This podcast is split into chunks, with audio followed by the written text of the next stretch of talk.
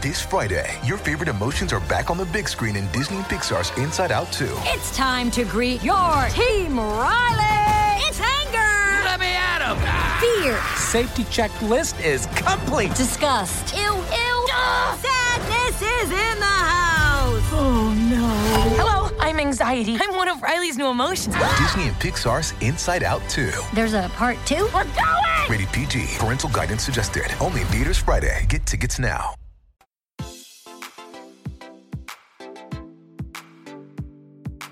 Este es un podcast donde hablamos de todas esas cosas que tu mamá te decía que eran tiempo desperdiciado. Videojuegos, películas, series y más. Somos tres amigos de toda la vida que hablamos apasionadamente de todo lo que nos gusta y más que mantenerte al día con noticias, vamos a compartir nuestras experiencias y recomendaciones.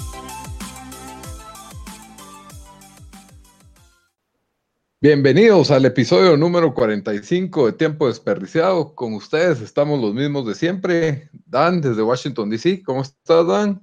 ¿Qué onda, mucho? Bien, aquí listo para hablar de los mejores juegos del año. Bamba, desde Houston. ¿Cómo estás, Bamba? Pues bien, aquí, igual que Dan, este es un tema que es muy. Los videojuegos son muy especiales para mí, entonces estoy muy emocionado. y su servidor Lito desde Guatemala, que también juega videojuegos de vez en cuando, pero no, no muy al día. Yo voy, un, yo voy un año atrás, así que voy a hacer los mejores juegos del 2017, si me disculpan. No, te preocupes, que iba a tirar un pincelazo de juegos del 2017 que jugué en 2018. Ah, y del 2016, si me permiten. pero bueno, Ese ya no como siempre, como siempre en Tiempo Desperdiciando, comenzamos con qué nos entretuvimos esta semana. Así que, Bamba, contanos con qué te entretuviste esta semana. Pues como está mi hermano aquí en Houston, que por cierto no anda como de community manager pasante, eh, entonces por ahí anda posteando cosas en el Twitter. Eh, hemos visto bastante tele. Eh, entonces, la semana pasada hablé un cacho de, un anime, de ese anime, The Disastrous Life of Psyche K. Terminamos la primera temporada. La verdad es uno de los animes más chistosos que he visto. sigo bastante como que high en eso. Lo, lo, no es mi recomendación la semana, pero sí lo recomiendo. Aparte de eso, eh, vimos una película en Netflix que se llama West Coast. No sé si la han visto por ahí o la han notado. Es una película francesa. Yo no. Es de unos chavitos eh, que, se, que son todos engasados con rap, pero viven como que en un pueblito francés. Entonces son de estos chavitos, es como un Superbad, pero de estos chavitos que se creen raperos y andan tirando the N-word y andan tirando todas como que las frases de los raperos, pero todos son chavitos franceses, ¿verdad? Eh, la verdad está bien chistosa. Eh, por ahí en, en, online los reviews como que no les gustó que hayan usado la the N-word. Eh, pero aparte de eso, pues sí, sí tiene su gracia, son personajes eh, que son likable. Eh, aparte de eso, eh, no, sé si, no sé si vieron que Christian posteó en, en Twitter tiempo desperdiciado de este servicio que se llama Shutter, que es como un Netflix de películas de horror. Sí, sí lo vi. Ajá. Pues yo eh, tengo una suscripción de esos que saqué por ese maratón de, de Joba Briggs, pero pues ahí tienen de todo. Entonces vimos dos películas. Vimos una película original de ellos que se llama Summer of 84. Eh, sale como el principal, como malo, por así decirlo. ¿Se recuerdan? El, va, el chatío de Glow que está casado con la cancha, pero le está poniendo a la, a la chavita de Community. Sí. Sí, sí. Él casi se sale de malo. Ajá. Él sale de malo y se trata de unos chavitos. Es como un Stranger Things, pero con un murder mystery y horror no es tan okay. bueno como Stranger Things, pero es como que eso es lo que estaban intentando hacer. Eh, ¿Cómo se llama? Summer of 84. Ah, esa me suena, ajá. Que es una de las películas originales de, de, está, está bien, o sea, como que sí trataron de, de subirse a la ola de, como de Stranger Things, de, de todo eso de los ochentas y eh, una historia basada de chavitos y todo eso, pero eh, está bien, no es como que, no es tan bueno como Stranger Things, especialmente la primera temporada, pero el intento no estuvo mal. Eh, y aparte de eso, sí, entretenida, la verdad, y está bien hecha. Eh, en- y aparte de ese chavo salen otros actores, tal vez no protagónicos, pero que han visto ustedes quizás en series o películas. Sí. Eh, y aparte de eso, estuve jugando un par de juegos, eh, continué Assassin's Creed Odyssey, que vamos a hablar un poco de ese juego más tarde, y en, nuestras, en nuestros top tres juegos del año. Y estuve jugando un juego para Nintendo Switch que se llama Into the Breach. No sé si han escuchado o escucharon de un juego que se llamaba Faster Than Light. No. No, yo no. Es un juego indie que básicamente estás como que en una nave espacial y tenés que llegar como que tenés un viaje en el espacio y, y tenés que se va complicando más las diferentes cosas de la nave, entonces es para ver cuánto durás ah, tratando de resolver como que puzzles y manejo de recursos y todo eso. Pues ellos hacen este eh, Into the Breach que estuvo nominado en los Game Awards como para uno de los mejores juegos indie. Está buenísimo, es un como turn-based strategy mezclado con tower defense, eh, pero es bien original cómo juega. Eh, la verdad también muy recomendado. Eh, pues es- eh, eh, solo está en Switch y en Steam, pero sí, la verdad vale la pena. Y a todo esto ya terminaste Breath of the Wild. Ya, ahorita estoy en, en tratando de sacar todos los templos. ¿Qué es lo que te dan los templos? Ah, que todos hablan de los templos en, en- en ese juego. No, no sé qué, qué- qué te dan los templos o qué son. Los templos son eh, básicamente como puzzles que te ayuda al, al terminar el templo o a resolver el puzzle, te da un- una como esfera y esas esferas las intercambias para subir estamina o, o corazoncitos para tener más como health. Ah, ya, ya, ya. Ah, bueno. upgrade. Ujú. Entonces estoy tratando de encontrar todos, todos los templos en, eh, sin usar YouTube, for the most part. Porque está fácil. Ah, está medio, pisado. A veces sí. Se... Porque hay unos que no son como que muy obvios. Tenés que. Parte del acertijo es como que lograr encontrar el templo. Porque tenés un radar que te va haciendo un como ruidito cuando estás cerca de un templo. Pero a veces no está como que a simple vista, sino tenés que resolver una, una estupidez para, para que se te aparezca el templo. Y pues. Muy bien. ¿Eso Está- fue toda tu semana entonces? Sí, por ahí tengo algunas otras cosas, pero estos fueron como los highlights. Ok, y Dan, ¿qué tal tu semana? Pero yo seguí viendo shows y un par de, de películas. Eh, vi que em, en Amazon estaba nominado la de Homecoming, esta de Julia Roberts, que también produce ella. Eh, está nominada para Golden Globe Awards, mejores actuaciones y mejor drama. Entonces decidí verlo. Lo, em, y la verdad, es, es un sólido show que medio entretiene, pero no es un must-see. Y al final me quedé como que. O sea, ¿cuál era el gran... O sea, había un medio misterio, pero no era ningún misterio tan así, tan grande que, que me dejaba con intriga para que, para que se resolviera. Lo que sí es de que cada episodio duraba 30 minutos. Entonces, o sea, rapidísimo lo vi y, y era buen show como de, de tener ahí, no sé, mientras que estaba lavando los platos, lo puse y todo.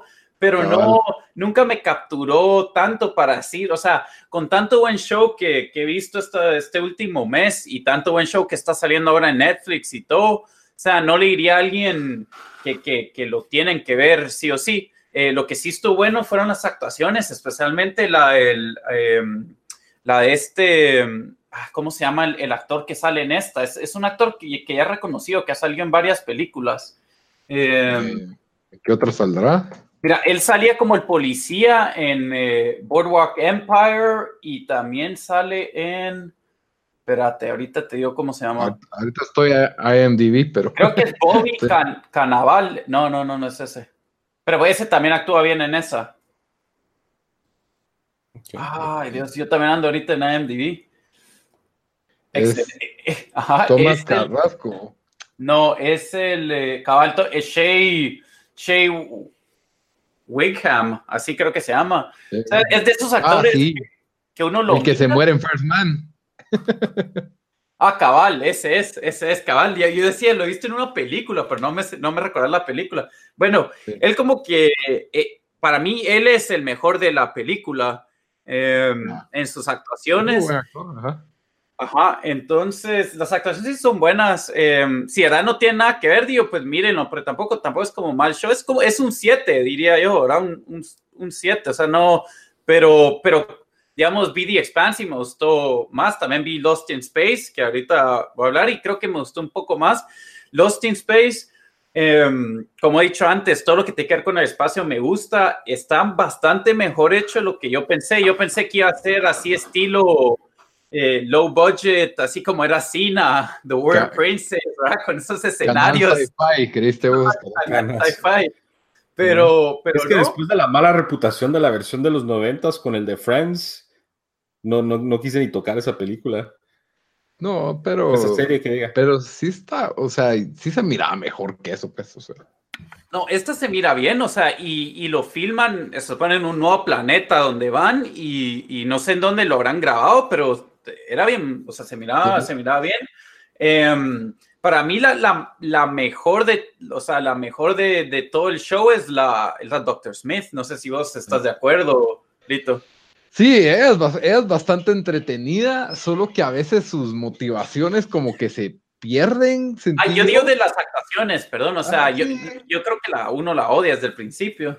Sí, uno la odia desde el principio, pero lo que me cayó, o sea, me pareció como incoherente, ya, metiendo un poco en la, en la, historia, de que ella como que, mm, su, prim, o sea, lo primordial para ella era sobrevivir y llega a un punto en la historia donde parece que simplemente solo quiere que todo el mundo se queme, pues, que todo el mundo se muera, no sé, como que... Sí, sus, sí estoy de acuerdo con eso, que sus Ajá. motivaciones son un poco como no entender lo que hace, aunque, bueno, siempre tiene miedo porque ella está ahí en, en, o sea, ella logró subirse a la nave espacial eh, ilegalmente, ¿verdad? Y la lograron descubrir y por suerte, pues, por cosas que han pasando en la serie, no no la logran capturar, entonces a veces es su miedo, pero sí, sí, tener razón en el sentido como que su motivación está por todos lados, eh, no, no, no, muy... Como que solo lo usaron para alargar y llegar a los Cabal. 10 episodios. pero, digamos, yo recomendaría eso antes, antes que... mm, Homecoming. Que Homecoming. Lo que sí... Eh, lo que sí es que este show, digamos, si lo hubieran hecho un poco más para adultos, para mí hubiera podido ser bastante mejor de lo que es, porque es de esos shows donde sabes que no va a pasar nada malo a los, a los personajes principales, ¿verdad? Entonces, por lo más de que hay algo de drama o, o, o cosas así, eh, sí, pues al final todo se va a resolver. Y el, el, el, niñito, no sé, o sea, lo hicieron un Sansa Stark 2, o sea, uno lo, lo, lo odia solo por mula, pero... Sí, que es un niño. Yo lo que sentí es de que estuvo bueno, pero me hubiera gustado más como que un poco la fórmula del anterior, tal vez ver unos cuatro planetas diferentes, tal vez la producción no daba. Sentí más que solo fue como que un, un naufragio en un Es planeta y, y ya. yo lo que, como yo lo que creo que, ajá, yo lo que creo que van a hacer es de que van a, o sea, cada temporada va a ser como un nuevo planeta donde quedan ahí tirados. A diferencia de, las viejas que en cada, que en cada episodio era un planeta nuevo, un lugar nuevo, uno- unos aliens nuevos. Sí, eh, bueno, aparte de eso, eh, eh, vi las películas Black Clansman, que era una película que la verdad tenía bastante ganas de verla. Se me pasó cuando estaba en el cine, ya no la, ya no la pude ver, pero me decepcionó un poco la película en el sentido de que sentí también que le faltó algo de, algo de drama, o sea, la historia es interesante en sí, o sea, es, esto lo pueden ver en el trailer, así que no es nada que, que uno, y lo, lo dice el título de la película, pero es un policía negro que a través del teléfono empieza a llamar a la, a la organización, el- a los Ku Klux Klan, y logra que lo hagan miembro, logra hablar con David Duke, logra, y usaba un policía blanquito para ir a, a reuniones o a que, a que, que fueran como él, ¿verdad? Para, para conocer gente del clan. Undercover. Cabal, eh, lo único de que, o sea, en la película sentí de que no había mucho propósito para meterse a investigar el clan, ¿verdad? O sea, porque mm, incluso ahí ya no era la organización que, o sea, que de verdad hacían crímenes en serios antes, ¿verdad? O sea, entonces, no, para mí, no sé, fue como que, no me no quiero spoilar mucho la película, pero, pero, o sea, hay una cosa mala que tal vez va a pasar, pero eso para mí no, no sentí que, que, o sea, no sentí que la verdad alguien estuviera en peligro en ningún momento. Entonces le quita el completo propósito de cómo estar en, eh, o sea, de, de, de, de, lo que él está haciendo. Las actuaciones son buenas, las historias que cuentan sí son impactantes. Eh, hay un, un, vieji, un negrito viejito que sale y cuenta una historia ah, de... Buenas aparte. Sí. Que me imagino que es historia de verdad y, y de, cómo mataron a un, a un, pobre negrito que lo acusaron falsamente de violación y como en un pueblo básicamente lo, lo, lincharon y lo mataron así bien feo. Entonces, y, y toda la película tiran como mensajes políticos, que obviamente si es una película Spike Lee esto va a pasar. Eh, y yo no me opondría que vayan a hablar mal de los policías y eso, ¿verdad? Entonces, no, o sea, no es como que eso me molestó, pero solo sentí que le faltó, como habíamos dicho en el, en el, en el, en el chat que vos dijiste, le faltó algo de punch a la película. Sí. Eh, Yo sí. lo que dije cuando, cuando la vi es de que sí la sentí, cabal, la historia era muy pequeña para lo largo que fue la película, entonces tal vez no se hubiera sentido tan diluida, como vos decís que le falta drama, tal vez solo debió haber recortado una buena parte de la película y tal vez hubiera sido un poco más, más intensa. Yo, yo la, lo, que me, lo que me gustó fue las actuaciones y los momentos di divertidos. Sí. Eh, hay buen humor, ajá. Hay buen humor durante ah, toda la película. Ajá. Buenas actuaciones. Sí sentí que los personajes, los del Klux Klan, lo, lo, los hacen un poco demasiados eh, cari caricaturescos, casi, ¿verdad? Como el, el, y cuando bastante esta gente, o sea, no, pues no, no era tan así, ¿me entendés? Un montón de, de gente que está en el Klux Klan sí estaba como que en posición, o sea, no, no eran el, el típico hillbilly mula que no sabe leer, ¿me entendés? Sí, Pero, aunque yo sentí que sí hubo diversidad en esos personajes porque era muy diferente, por ejemplo, la persona con la que él inicia el contacto, eh, David Duke. Eh, sí, pues eso sí. Con, los, con, con el gordito que no sabe leer. Con el gordito que era como que siempre con sus comentarios chistosos y, y de ahí pues el mero, mero más violento, ¿verdad? Entonces, como que había diversidad y quiera que no, como es una comedia, pues sí tienden a, a alargar hasta Alec Baldwin hace su presencia ahí. Sí, o sea, mira, yo e, esta película al final sí la recomendaría porque eh, va a ser nominada a los Oscars, entonces yo creo que por eso la gente y, y, sí me entretuvo, eso que al final me quedé como que, bueno, ¿y, ¿y, cuál fue el punto entonces de que él infiltrara el KKK, verdad? Entonces... Sí. Eh, pero Ay, sí ah, tiene, tiene, momentos poderosos la película, o sea, los, ah, fijo, este, sí. este discurso, el discurso del, de la persona que a él lo mandan a investigar de primero, tiene momentos bien, bien cargados. sí, que, eso, eso, eso, fijo. Hace que valga la pena, por lo menos. Sí, o sea, no, no es como que no fue una película que la vi y dije, ah, ojalá no lo hubiera visto, ¿verdad? No, o sea, sí, pero sí, sí pensé que iba yo, pensé que iba a salir diciendo, uh, no esta es la mejor película del año y todavía me quedo con el Quiet Place. Eh, y solo para, para cerrar, eh, me puse a ver, em, eh, vi Don't Worry, He Won't Get Far on Foot. Ah, pues. Ahora, esa película sí me gustó bastante. sí siento que es una película difícil para ver por el tema que trata, sea, sí. en el sentido de que, pues de que sí, obviamente alguien que pasa por un accidente así, eh, sí la va a tener bastante difícil, ¿verdad?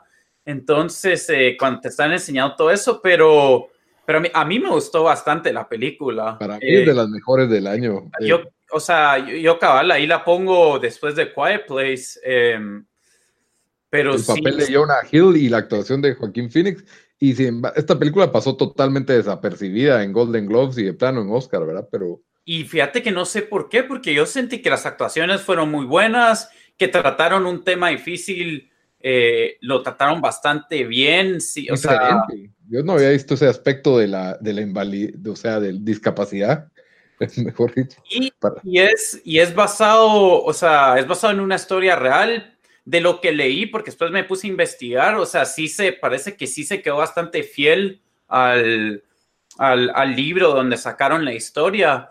Eh, como, sí, como vos decís, yo no sé cómo, digamos, no entiendo cómo esto, cómo Queen recibió, como la de Rhapsody recibe una nominación y esto no. O sea, mínimo la actuación.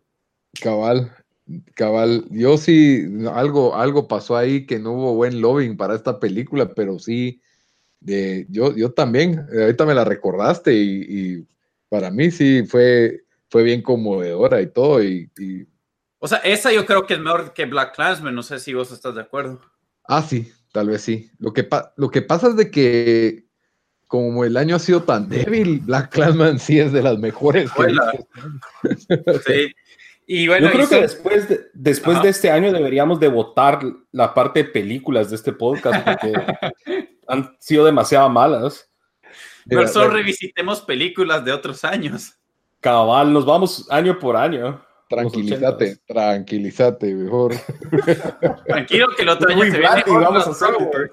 Eh, y solo, solo rapidito para, para, vamos a hablar después de Red Dead, pero al fin logré conseguir el, el, el mejor sacho, el mejor bolsón o sacho para cargar eh, N cantidad de cosas y el upgrade valió la pena las 10 horas que le metí porque fui a la tienda, no, no te miento, Lito, gasté mil dólares en el juego, que eso es bastante, porque estás comprando cosas que valen 2, 3 dólares. ¿me ¿Cómo gastaste mil dólares? no se me llenó. O sea, todavía podía cargar más. Co- Compré 40 canned vegetables y podía comprar más.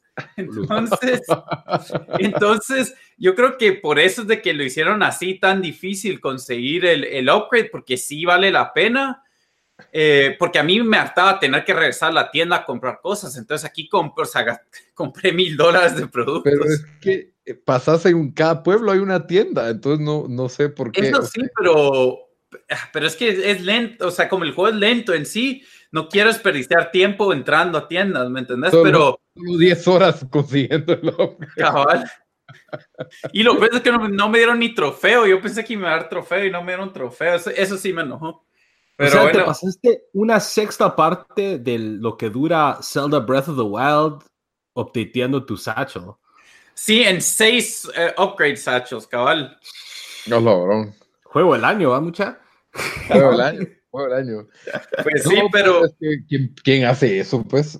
Dude, medio mundo lo hizo, anda, anda a ver los YouTube videos de gente diciendo, ah, la gran, llevo tres horas jugando y no encuentro un mapacho, llevo dos horas. y no- innecesaria para pasar el juego, o sea, no. no sé. pero, pero, pero, pero igual, no sé, o sea, hay que Es hacerlo para- para... poder cargar diferentes cosas. Yo creo que Rockstar quiso hacer una broma para los completionists de plat- platineadores que les gusta sacar todos los achievements y de una Mira, vez. yo quedé Ah, tan impresionado de esto que hasta lo voy a poner en mi Tinder profile, que tengo el Legend of the East Satchel en Red Dead Redemption.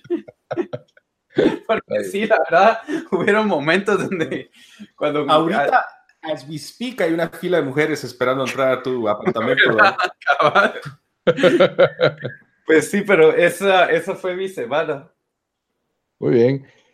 Y bueno, para contarles de, de mi semana, yo más que todo, pues vi, vi series y vi una película. Me estoy poniendo al día en South Park la temporada 21, porque ya están en la 22, casi al final. Eh, la verdad es de que está bastante chistoso la dinámica de Carmen ya harto de su novia. Eh, no, no paro de, de reírme con eso. Voy por, por la mitad más o menos y acabo de ver el, el especial de Halloween, que estuvo pues bastante chistoso. No sé si vos lo viste, Bamba, en el que Randy se va de parranda disfrazado de brujas con sus amigos.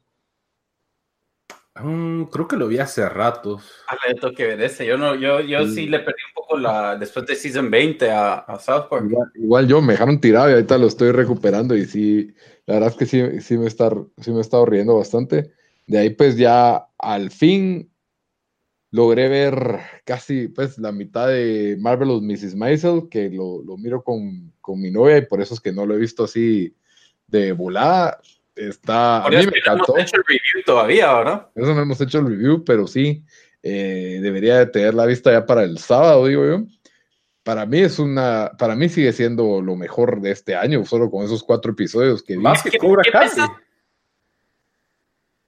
Dale, responder a pregunta de... de, de Más que. Cobra Kai, eh, buena pregunta. Es como que si me pongas enfrente, ¿qué te diría yo? El, el choripán de los gauchitos y para mí que eso es lo más rico que puede haber. Y también me pongas del lado derecho una langosta cocinada al, no sé, no sé ni cómo se cocina la langosta, ¿verdad?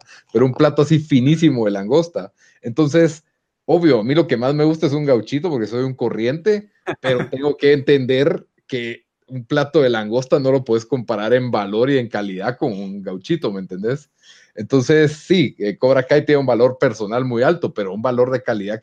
Mrs. Maisel para mí es una es, que es una obra de arte, el guion de ese, de ese show. Es, el, guion es, o sea, yo creo que deben de tener 20 comedy writers ahí, frustrados, todos aportando, porque sí, sus stand-ups son chistosos. Son, en el show. buenísimos y los, eh, los stand-ups de ella, los stand-ups de los que están al fondo a veces y las situaciones cómicas. Sí, estos shows por lo general se escriben en equipo y si algo estaba viendo este escritor de guiones que, que escuchaba, decía que no hay un equipo más caníbal que un show de un equipo de comedia, porque los comediantes tratan de sobresalir en cada episodio con su, que quieren que sus chistes aparezcan en la pantalla, ¿verdad? Entonces ahí sí andan todos peleándose por, porque salgan sus chistes y eh, bueno, el equipo de Mrs. Maisel para mí son unos verdaderos artistas y no dejando de lado la calidad y la producción que tiene ese es, show. Es que el show está muy bien, o sea, por eso digo que Amazon sí me está impresionando los shows que se están echando, porque, o sea, la calidad, los sets y todo está, y, cómo está filmado, o sea, está, pues si lo miras en HBO, o sea, tiene calidad HBO, diría yo. Sí, pero, ajá, Sí, pero definitivamente no tiene el tono oscuro y... No, no. pero me entendés lo que digo, o sea... Sí, te, entiendo, la calidad de la producción, o sea, como aquí es donde uno dice es la edad de oro de la, de la televisión, ¿verdad? El, bueno, llevo ya la mitad de la segunda, pero sí, de, de antemano está en el top de mis shows del año. De ahí el otro show que lo vi porque está nominado al Golden Globe, eh, se llama The Kominsky Method que está protagonizado por mm, este Michael Douglas y este actor que sale en un montón de películas, no sé dónde lo he visto, pero si lo miran en foto lo van a reconocer, se llama Alan Arkin, es un viejito ya. Y la verdad, hoy lo terminé, se va rápido, según entiendo, no sé si va a haber, según entiendo, solo son ocho episodios, de ahí se acaba. Para mí bien pudo haber sido una película, pero funciona como, como show. La verdad había bastantes chistes, hay que contar. Eh, me gustó mucho. No sé si está entre lo mejor del año porque todavía no he ordenado mis ideas, pero sí, el show es muy bueno. Es un, tiene, tiene corazón, tiene, tiene un buen sentido del humor desde la perspectiva de, la vejez en un mundo, en un mundo moderno. Em, no sé, como que me identifiqué con los personajes como diciéndome, ah, yo creo que así voy a ser de viejo, ¿me entendés? Ojalá, ojalá así fuera, o así voy a estar yo con mis amigos de viejo, todavía hablando las mismas muladas. Entonces, eh, definitivamente para mí es muy recomendable este show de Netflix. Está, es hecho por Warner, pero distribuido por, por Netflix exclusivamente. Y solo son ocho episodios de, si no estoy mal, media hora cada uno. Entonces también es, es bastante corto y se va bastante rápido. Las actuaciones son de tope y, y me recuerda mucho a, bueno, se llama el método Kominsky porque el, el, personaje de Michael Douglas se llama Sandy Kominsky es un profesor de actuación parecido, tiene un, me recuerda mucho a Barry Dan, cuando las escenas que están en la clase de... ah, sí, pues Barry fue otro show que vi, pero eso ahí lo hablamos en, el, en el, otro. Entonces, eh, siento que si no es porque existe Mrs. Maisel y todos estos grandes shows que ha sido un buen año para la televisión, yo te diría que sí estaría en un top 3 seguro, pero este año tal vez, pues sí, en top 10 sí fijo, top 5 digo yo. Entonces, sí, definitivamente es un, es un buen show. Y por la, la, única película que vi, otra nominada al Golden Globe, fue Crazy Rich Asians, que la verdad había tenido reviews mezclados y por otro lado había tenido pues gente que hablaba de que la película era súper interesante y un movimiento para pues, la, la minoría de, actores asiáticos, que es tal vez una de las minorías menos representada en el cine. Pues si no estoy mal, creo que hasta más asiáticos hay en Estados Unidos que afroamericanos y salen mucho menos en, en programas y en películas. Este elenco es totalmente asiático. La, la producción, pues, es un, se da en Singapur principalmente, el cual solo de ver la película dan ganas de viajar ahí. Eh, la película es divertida. Yo la verdad no, es un, por ratos tiene actuaciones muy exageradas. No entiendo por qué alguien podría estar nominada por su actuación en esta película. Eh, tiene sus momentos chistosos, tiene sus momentos en que uno dice, wow, Crazy Rich Asians, ¿verdad? El título le hace justicia a lo que está pasando, pero ah, sí es una telenovela glorificada, ¿verdad? Que tuvo un buen, una buena producción. Y yo la recomiendo si alguien mira comedias románticas o le, o gusta este, tienen, tienen un poco de, no tienen rechazo a la cursilería en la pantalla. Entonces, si tienen tolerancia a eso, creo que se la van a pasar bien. Yo le doy un 6 a la película tiene sus momentos chistosos, me entretuvo, pero definitivamente para que esté nominada como mejor película en un Globo de Oro, sí me quedo como que, uy, no sé si están tan mal los Globos de Oro o el año está tan mal, ¿verdad? Entonces, para mí Black Clansman, bueno, entró como mejor drama, pero es más chistosa que esta, o sea, por, por mucho. Em, bueno, entonces con eso pues ya, y sí, jugando Red Dead Redemption, que para que para qué les cuento cómo pasé hoy dos horas buscando un tesoro que me rehuso a ver YouTube para encontrarlo. Y, por eso empezamos a grabar más tarde también. También, Bueno, también tuvo que ver un pequeño show que fueron a ver por ahí, pero, pero bueno. Ah, regresé a las, a las 11 y 10, les dije, grabamos en 5 y 30 minutos más tarde no habías encontrado el tesoro. Cabal. Pero bueno, entonces nos vamos a los mejores videojuegos del año la mecánica. Cada quien tiene una lista de los top 3 mejores videojuegos del año. Em, controversial porque yo creo que jugué 4, así que... Pero entre, yo y Bamba jugamos suficientes nuevos. Tu mención honorífica va a ser el DLC del Mundial. Uy, ese, está, ese era mi 3, Bamba. ¿Es tu 3? Lito va a ser, eh, eh, ¿cómo, se llama? Chapter 1, Red Dead Redemption, Chapter 7, Red Dead Redemption y, capítulo. La parte que casé el zorro blanco en Red Dead Redemption. Uy, hoy, casé, hoy casé al castor legendario y no fue para nada épico, pero estuvo bueno. Va, ok, empecemos con Bamba, que vos estás más emocionado. Contame tu mención honorífica. O menciones, echate de todas las menciones. Mi primera mención es mejores juegos que jugué en 2018 que no son de, de 2018. Ah, eh, eh, pero que son, bueno, medio recientes. Eh, número 3, Stardew Valley en Nintendo Switch, que yo creo que medio lo hablé en el, en el, en el podcast con anterioridad. Es un como que es, como Harvest Moon, un, como simulador que te una tu granjita. Es un juego bien relajante. Eh, ahorita revisé mi Switch y creo que este año le metí como 40 horas a ese juego, que me sorprende. Pero es muy bueno, un juego muy popular. Está en todas las plataformas. Eh, número 2, tengo Zelda Breath of the Wild, que eh, la verdad creo que tengo que revisitar mi top 5 de videojuegos o top 10 porque este está ahí hacia arriba. Y en primero, empecé Witcher ah, en cerca de Navidad del 2017 y lo terminé este año. Y Witcher sí, ya lo hablé hasta la muerte, es uno de los mejores juegos y para mi gusto el mejor juego de esta, esta generación. Hey, Bamba, eh, vos has jugado Witcher 3. No, vos. lo tengo en mi lista para jugar con Castlevania también. Contame de Castlevania.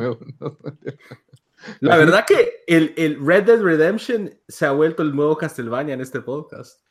Solo quiero decir eso. Esos son mi top 3 de juegos de, de, no de este año que fue este año. Y ya aparte en menciones honoríficas, eh, tengo Dead Cells, que es un Castlevania tipo, un Metroidvania rogue-like, eh, muy bueno. Uno de los juegos más frustrantes que he jugado en los últimos años, pero muy bueno. Eh, aparte de ese, tengo, vamos a ver, eh, yo voy a agregar Into the Breach, que a pesar de que lo he jugado por poquito tiempo, estoy obsesionado. O sea, me llevé mi Switch al trabajo para poder jugar este juego a la hora de mi almuerzo. Eh, y la verdad, ningún juego me había hecho hacer eso. Entonces, tip of the hat. Y de ahí quiero agregar Hellblade Senua Sacrifice, que a pesar de que salió en 2017, este tuvo release en Xbox en el 2018. Es un juego corto, pero es muy bueno. Y ese estudio ahora es parte de Microsoft. Entonces, eh, estoy emocionado para ver qué más van a hacer. Muy bien. Está bien, está bien. ¿Y Dan? ¿Qué? Está bueno. Eh, yo, la verdad, con las menciones, eh, primero, antes, antes de, hacer mención honorífica, voy a hacer mención deshonorífica, no, pero el juego más decepcionante, y lo quiero eh, otra vez nombrar, Tennis World Tour, no es que esperaba que iba a ser que iba a ser eh, el juego del año, pero sí me esperaba que iba a ser un juego competente, o sea, yo pensé que iba a ser, iba a recibir 7 y 8 porque eso es lo que Topspin recibía, pero me impresionó no solo qué malo fue el juego, sino qué tan rápido lo abandonó el estudio. Y solo, eh, incluso recientemente vi un update, el primer update en meses en Twitter de ellos, como, hey, el nuevo update va a arreglar un montón de los problemas que están teniendo online. Y es como que ya toda la gente paró de jugar este juego hace seis meses, ¿verdad? Entonces, Yo creo que habían 20 jugadores y ahora tal vez solo hay dos personas jugando ese juego.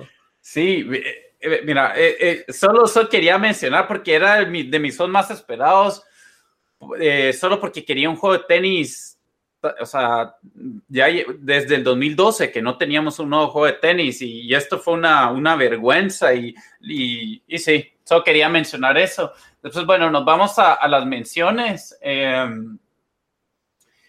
Voy a comenzar, este no sé si técnicamente es de este año, pero salió este año. Eh, Shadow of the Colossus. Eh, yo nunca logré jugar el juego cuando salió. Es el, el juego favorito de Lito. Eh, o de sus top 2, ¿verdad? Entre ese y Red Dead. Pero eh, sí, ya vi por qué a la gente le gustó. O sea, PlayStation lo, lo prácticamente rehicieron el juego, ¿verdad? O sea, no solo fue un, un como un nuevo HD upgrade, ¿verdad? Eh, y sí, o sea, eh, sí es bastante, sí, sí es excelente el juego. La idea en sí me pareció súper original, o sea, de que no tienes que hacer nada más que ir a matar estos colosos. Los colosai y los colosai son, o sea, cada uno tiene su diferente mecánica cómo matarlos. Sí, sí sentí algo, sí fue un a poco frustrante matar a algunos y um, estaba viendo que gente ha dicho que que no se recuerda que era tan frustrante matarlos antes. Entonces, no sé si con los upgraded controls o algo así se, se hizo un poco más difícil. Eh, pero sí, hasta tuve que hacer trampa con un par donde solo no encontraba cómo matarlos. Entonces, tuve que meter a YouTube para ver. Clásico. Pero, pero, pero, sí, el juego me gustó bastante. Incluso suficiente para pensar de que, hey, tal vez sí me gustaría eh, revisitarlo para ver si puedo sacar el Platinum. Entonces, esa es, una de mis, de mis menciones. Eh, después voy a mencionar eh, Far Cry 5, que eh, es un juego, si han jugado los Far Cry, pues ya saben más o menos cómo son, ¿verdad? O sea, uno está en un, en un pueblo y va así, o sea, gente mala ha tomado sobre este pueblo. Aquí fue en Montana. Eh, en un pueblito en Montana que un, unos hermanos locos tomaron posesión del, de, del, pueblo y uno pues tiene que ir ahí a, a, es una matazón horrible y uno puede hacer de todo, puede, puede volar, puede tirarse paracaídas, eh, muy buenas gráficas, la historia creo que fue empeorando conforme, conforme fue el juego, fue como, como fue, fue pasando el juego, pero, pero igual es, es sólido juego, digamos, sí, sí es algo que que recomendaría suficiente para que me haga querer jugar la, pues más juegos en la franquicia. Este fue el primer juego de Far Cry que jugué.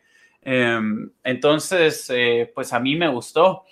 Eh, voy a mencionar Detroit Become Human. Eh, la lastimosamente no me agarró este juego tanto como me había agarrado Heavy Rain.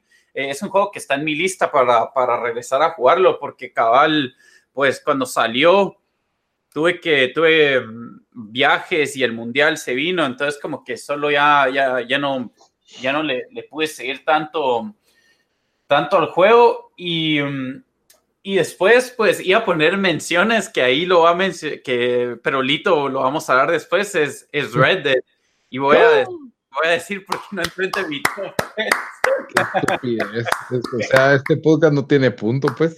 Hablan con dos personas que no saben de juegos. Em, Es que recordate también, Lito, que Daniel, siendo de PlayStation, sus top 3 ya es algo, yo siento que bastante obvio.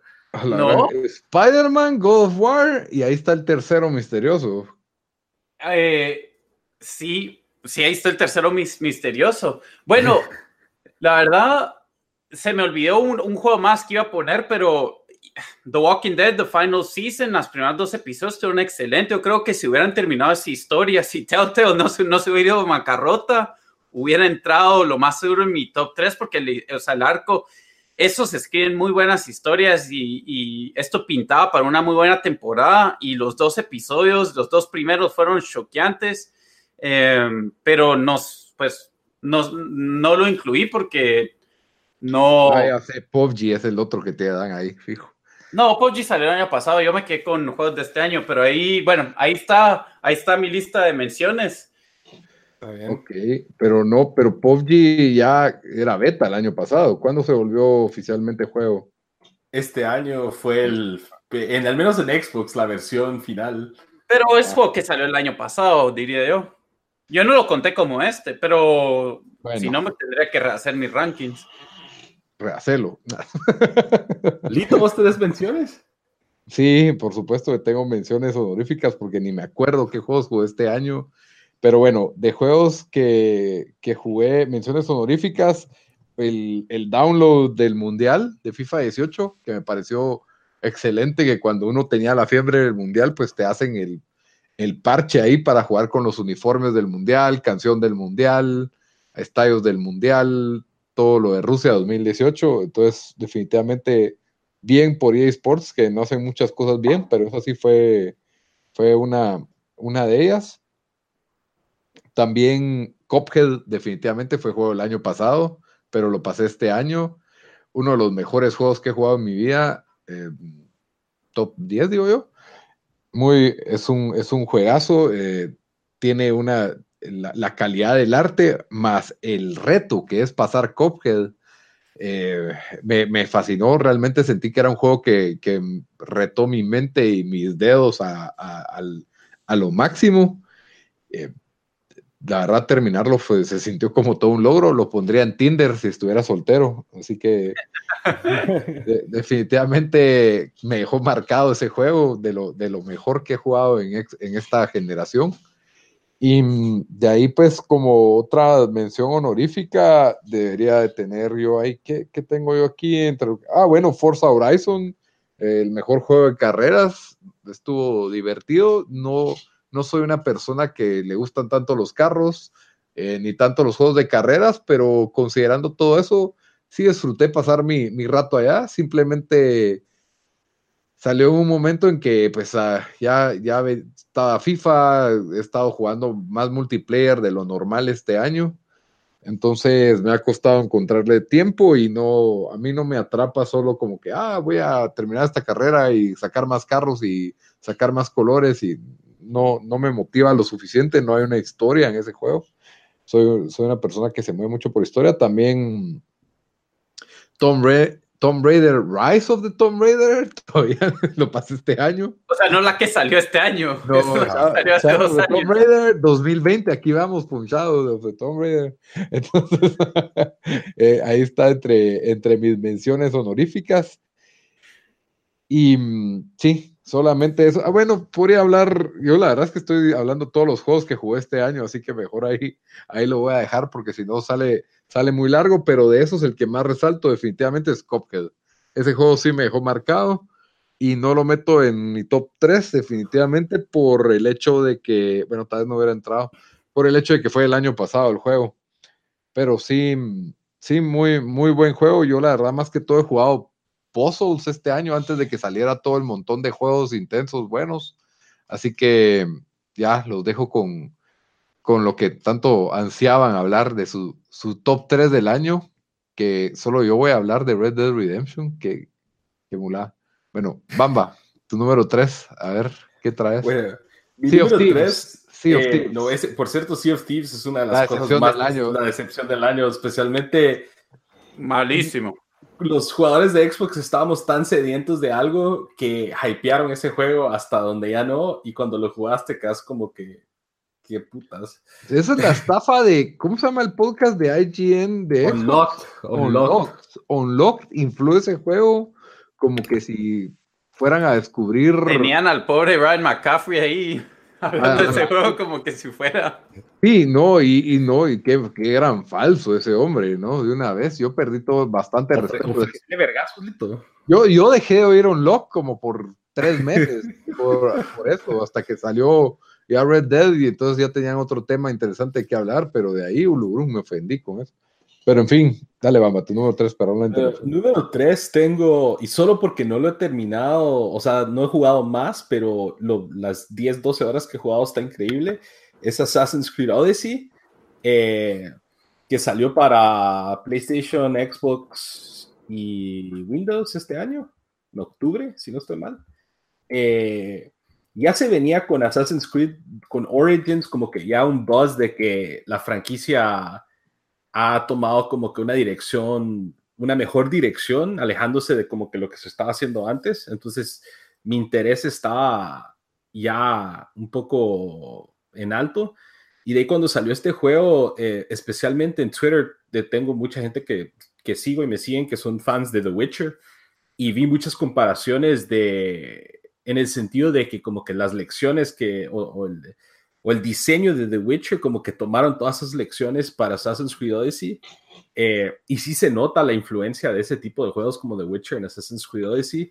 Eh, el mundo es increíble, es, las gráficas son muy buenas, eh, incluso en uno de los chavos que sigo de videojuegos estaban posteando como que hot takes y su hot take era de que Assassin's Creed Odyssey era más, más hermoso que Red Dead.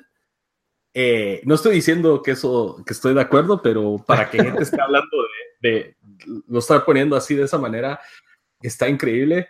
Y lo otro también, estupidez que hay en internet es, es- es obvio. yo solo digo, eh, ya arreglaron la lo- te, te dan una pizca de lo, de lo como que de lo estúpido de la historia de Assassin's Creed que son del futuro y regresando al pasado. Al principio se- te dan como dos minutos de eso y después eso se queda a un costado y es, estás en Ancient Greece y, o sea, es, es increíble. Empezás, de hecho, en la, en la, en la batalla de, ¿cómo? Ter- ter- Termópilas. Termópilas, la, la- la de los 300. Ajá, empezás en esa batalla, ahí es donde empieza el juego.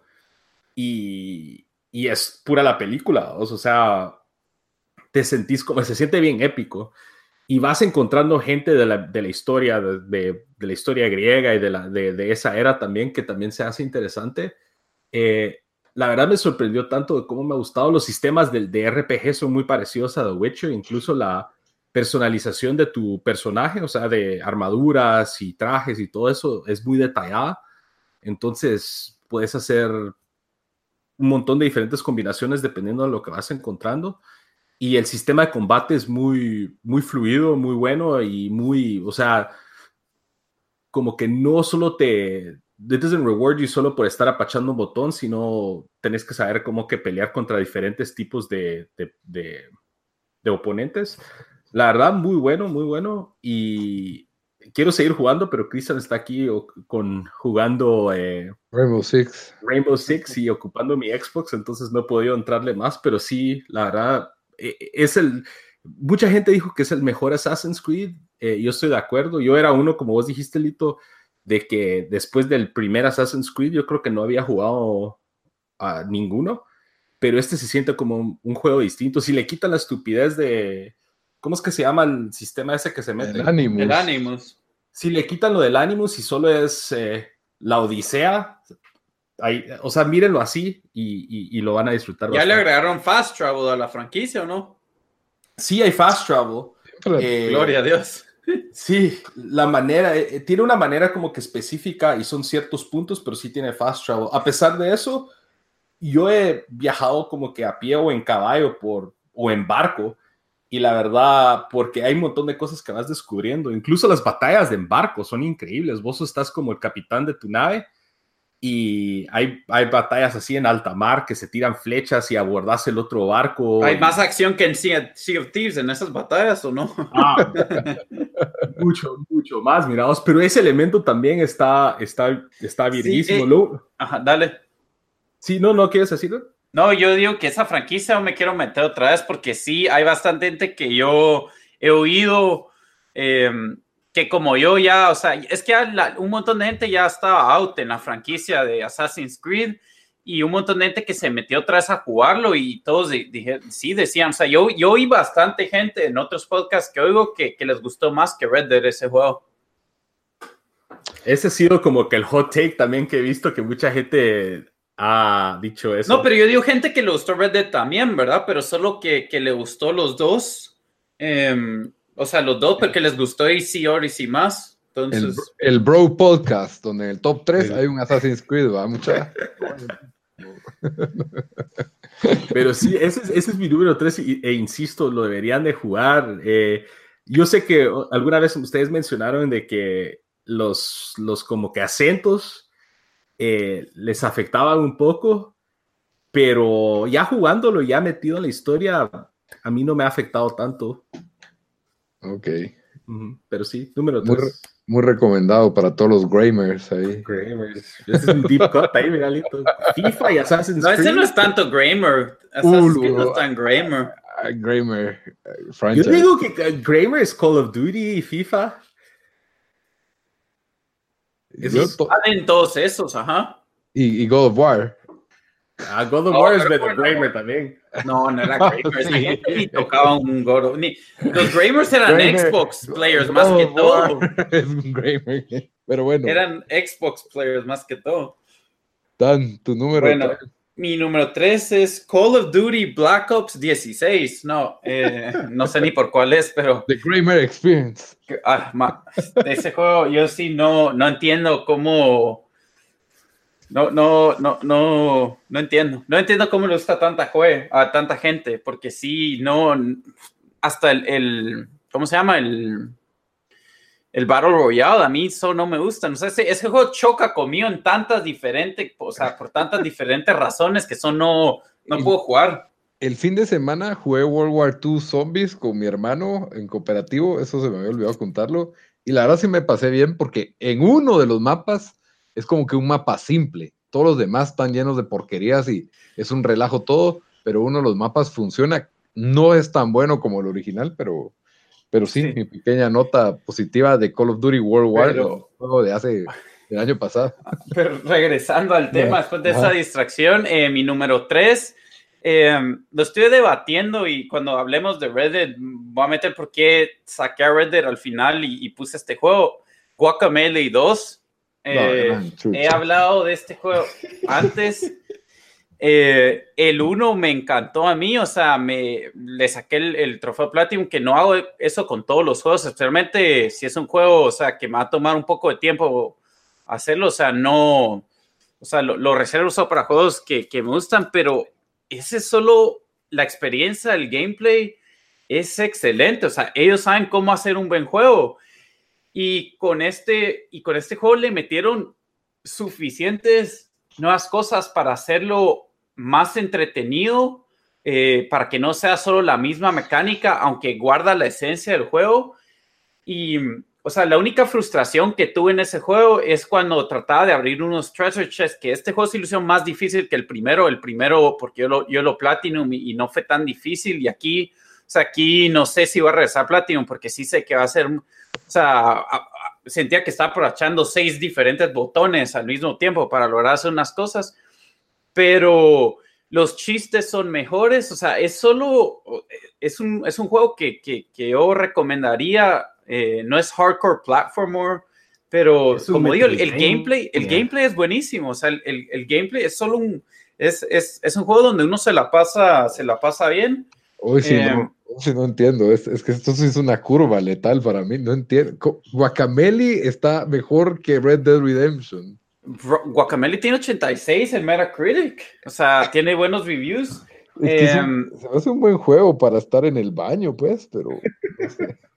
Ok, dale, Es, dale. ex- o sea, es 10 horas de gameplay. No, por eso, por eso es mejor. O sea, la, la, eh, no las- o sea, el, el- el arte del juego es muy bueno, la historia es, es solo un, y es, y lo que más me gustó es, es que es un, es, es un worthy successor a Guacamole 1, ¿verdad? Eh, Se me hace que es entonces- uno de esos tipos que, unos esos tipos de juegos que se nota que es un como que, que la gente que lo hizo lo- le, le puso como que amor. Sí, ah, y, y- y todos los, o sea, hicieron un montón de, de, de- easter eggs y, y- nods a otros juegos, o sea, así que hice YouTube videos de eso, de, de- o sea, hicieron a, Unfinished Swan, o sea, hicieron una pantalla toda dedicada a ese juego, o sea, ¿me entendés? Como que es, es bien virgo ese juego. A vos te haría bastante, Bamba, ese. Yo bajé el primero que estaba en Game Pass y lo empecé a jugar, pero de ahí fue, salieron otros juegos y como que lo dejé ahí a un lado, pero Es que ese sería, ese pues, si está en Switch, ahí es donde lo tienes que jugar, porque yo jugué el primero en Vita y, y era perfecto para Vita. O sea, lástima que el 2 no salió en Vita, pero igual lo pasé en mi tele y me gustó un montón. Pero, pero bueno, para Yo mí, número el- 3, bueno, no Guacamele. unos Guacamele. Guacamele número 3. Yo pasé unos niveles del primero y no es un mal juego para nada. Tiene diseño original. Ah, ve, tenés razón, Dan. El, ayer salió Guacamele 2 para el Switch. A ver, pues, acá. ¿Qué ibas a decir, Lito?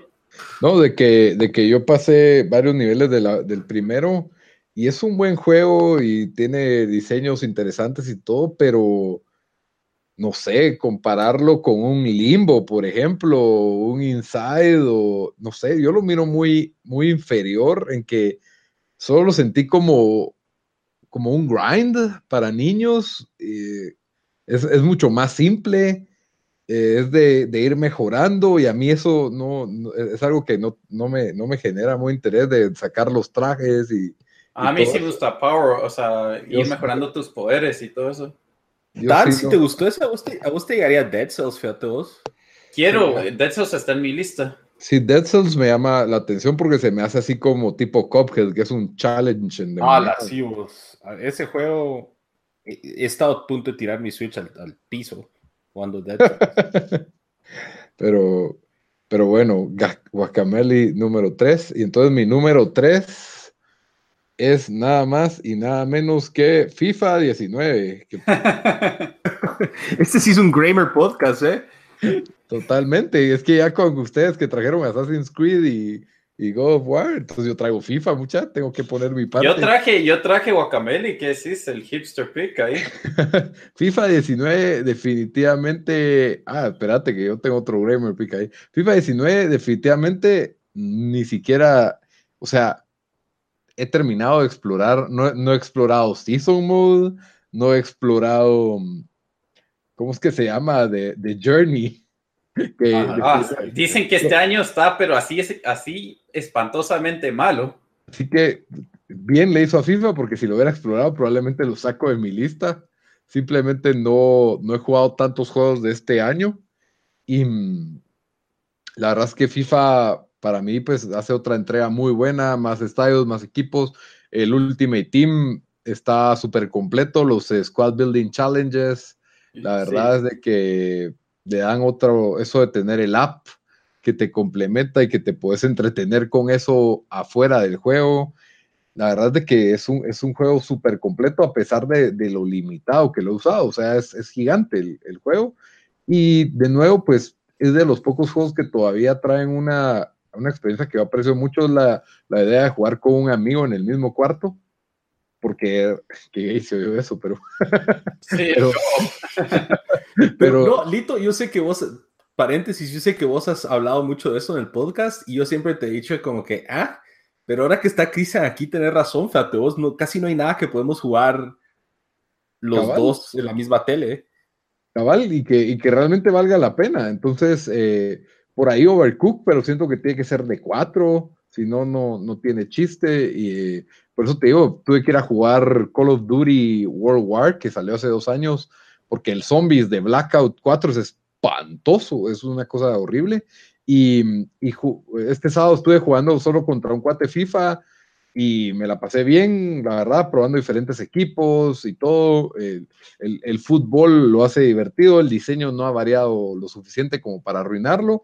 Eh, tal vez es mejor, es muy parejo con el del año pasado, en mi opinión, y es de los juegos que más horas le he invertido, así que por eso, pues la verdad es de que lo tengo ahí en, en mi top 3, bien, bien merecido, y el Ultimate Team, pues fue una ha sido una experiencia con eso de la liga un poco abusiva. Es un poco abusivo FIFA porque quiere que juegues por lo mínimo de 30 juegos en un fin de semana, lo cual es, es demasiado en mi opinión, pero al mismo tiempo fue lo suficientemente atractivo para mí para jugarlo así un par de fines de semana y de ahí pues ya le he dado más, más tranquilo. Entonces... Lo, que yo creo que, perdón, no para cortarte, pero lo que yo creo que hicieron este año es que sí te agarraron tres diferentes formas, bastante, o sea, no fáciles, pero, o sea, vos escoges qué querés hacer para, para ganar más monedas y más sobres. O sea, si querés ir, o sea, tranquilo, jugar contra la máquina, haces los em, squad battles. Si querés solo jugar, digamos, si no tenés, si no te el tiempo de meterle 30 partidos en un fin de semana, entonces jugás el Division Rivals, que está, este año el Division está para mí, lo arreglaron en, el, en el sentido de que los rewards son mucho mejor, ¿verdad? Entonces, si solo quieres jugar un par de juegos eh, cada noche o algo así, o sea, creo que, que es un poco más eh, que puedes ir a tu propio, a tu propio pace, ¿verdad? O sea, vos escoges qué tanto lo quieres meter. Y obviamente, el como vos decías, el complemento de app, que yo sí me he vuelto adicto a ese app, es o sea que lo tengo aquí abierto, porque estoy vendiendo mis horas de la liga escocesa. O sea, ¿Qué estás hablando aquí? Cabal. O sea, le agrega, sí, en ese sentido, sí, sí, sí metieron como que diferentes formas para que, para que gente pueda hacer dinero en el juego, o sea, monedas, ¿no? Sí. Entonces, por todo eso, la verdad es de que sí, FIFA merece estar en el top 3 del año, aunque no sea el gran juego innovador, pues es de lo que más he jugado y lo que más me ha atrapado. Y por eso, número 3, FIFA. Bueno, entonces, número 2, eh, ¿quién iba primero? Bamba, ¿verdad? Simón. Para mí, número 2, les voy a pintar una, una, foto en sus mentes. Es un otoño en Inglaterra. Ah, Está sonando Odessa a todo volumen Graymerton. Vas en un, en un tu carro de rally en el lodo al, sonido de Odessa, el mundo súper impresionante. Eh, eso es básicamente, o sea, Forza Horizon 4. Que, Welcome to the festival.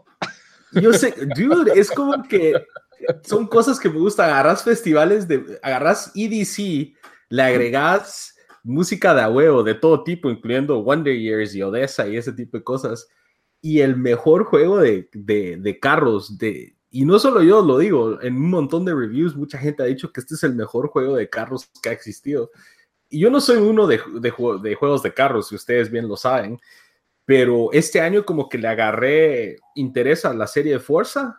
Eh, empecé con el 3, que, que estuvo Virgo, empecé después, después me pasé al 2, que estuvo gratis en, Games with Gold, y sí se nota que todo lo que han aprendido los de Playground Games, que ahora es un estudio de Microsoft, eh, lo pusieron en práctica en este juego eh, y tiraron dinámicas nuevas, como cada semana es una temporada distinta, entonces esa dinámica creo que hace que uses carros distintos, mientras que nosotros pues tal vez agarrabas uno o dos carros que te gustaban y te, pegabas a esos.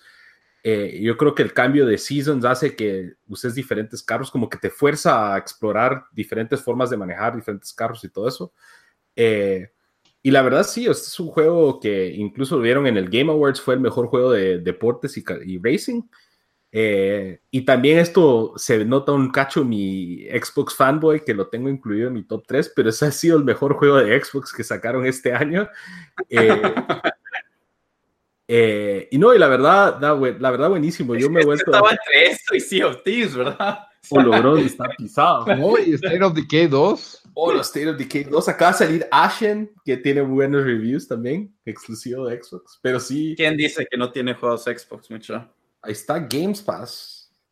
Game Pass, Game Pass es increíble, pero Ese es el servicio del año, por cierto. O sea. Game Pass sí, y PlayStation está, prácticamente lo copió, parece que lo está copiando ya con PlayStation Now, que, que era que te dejaba stream juegos, pero ahora ya te dejan downloadearlos también, o sea, prácticamente convirtiéndose en un Game Pass. Muchos Y van a sacar los exclusivos same day release en ese, en ese programa. Gratis, solo por pagarlo.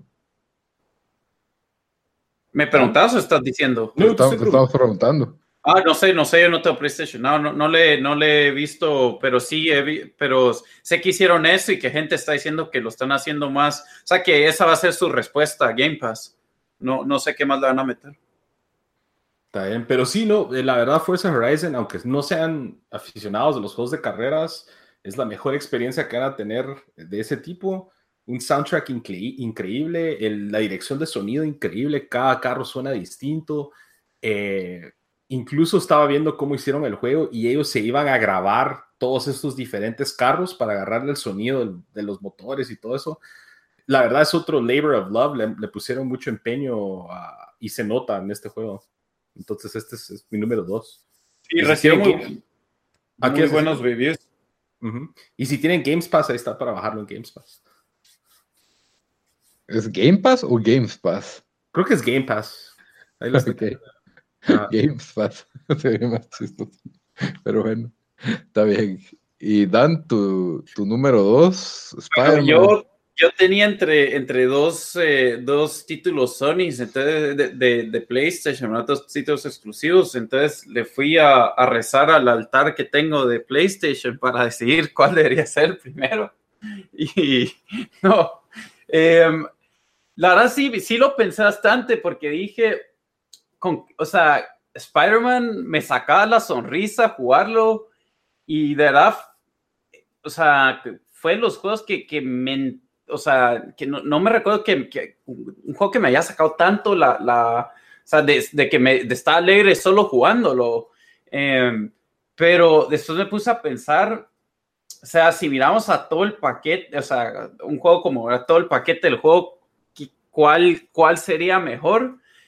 Y, y creo que ahí, pues, eh, me quedo con, con God of War y por eso es que Spider-Man, eh, porque sentí que era mejor, o sea, una experiencia más, más tight, o sea, que, que, que, que o sea, no, no le faltó nada a ese juego, mientras Spider-Man sí fue un juego que me lo disfruté un montón. Eh, en, en, el review que hicimos hablé de, de, de cómo me, me, gustaba, o sea, solo, solo, quería regresar a jugar el juego, pero la historia, o sea, pudo haber mejorado, hubieran, hubieron partes que sí sentía aburridas, algunas misiones repetitivas, entonces, eh, sí vi bastantes lugares, entonces digo, donde dije, ok, aquí hubieran podido mejorar el, el juego.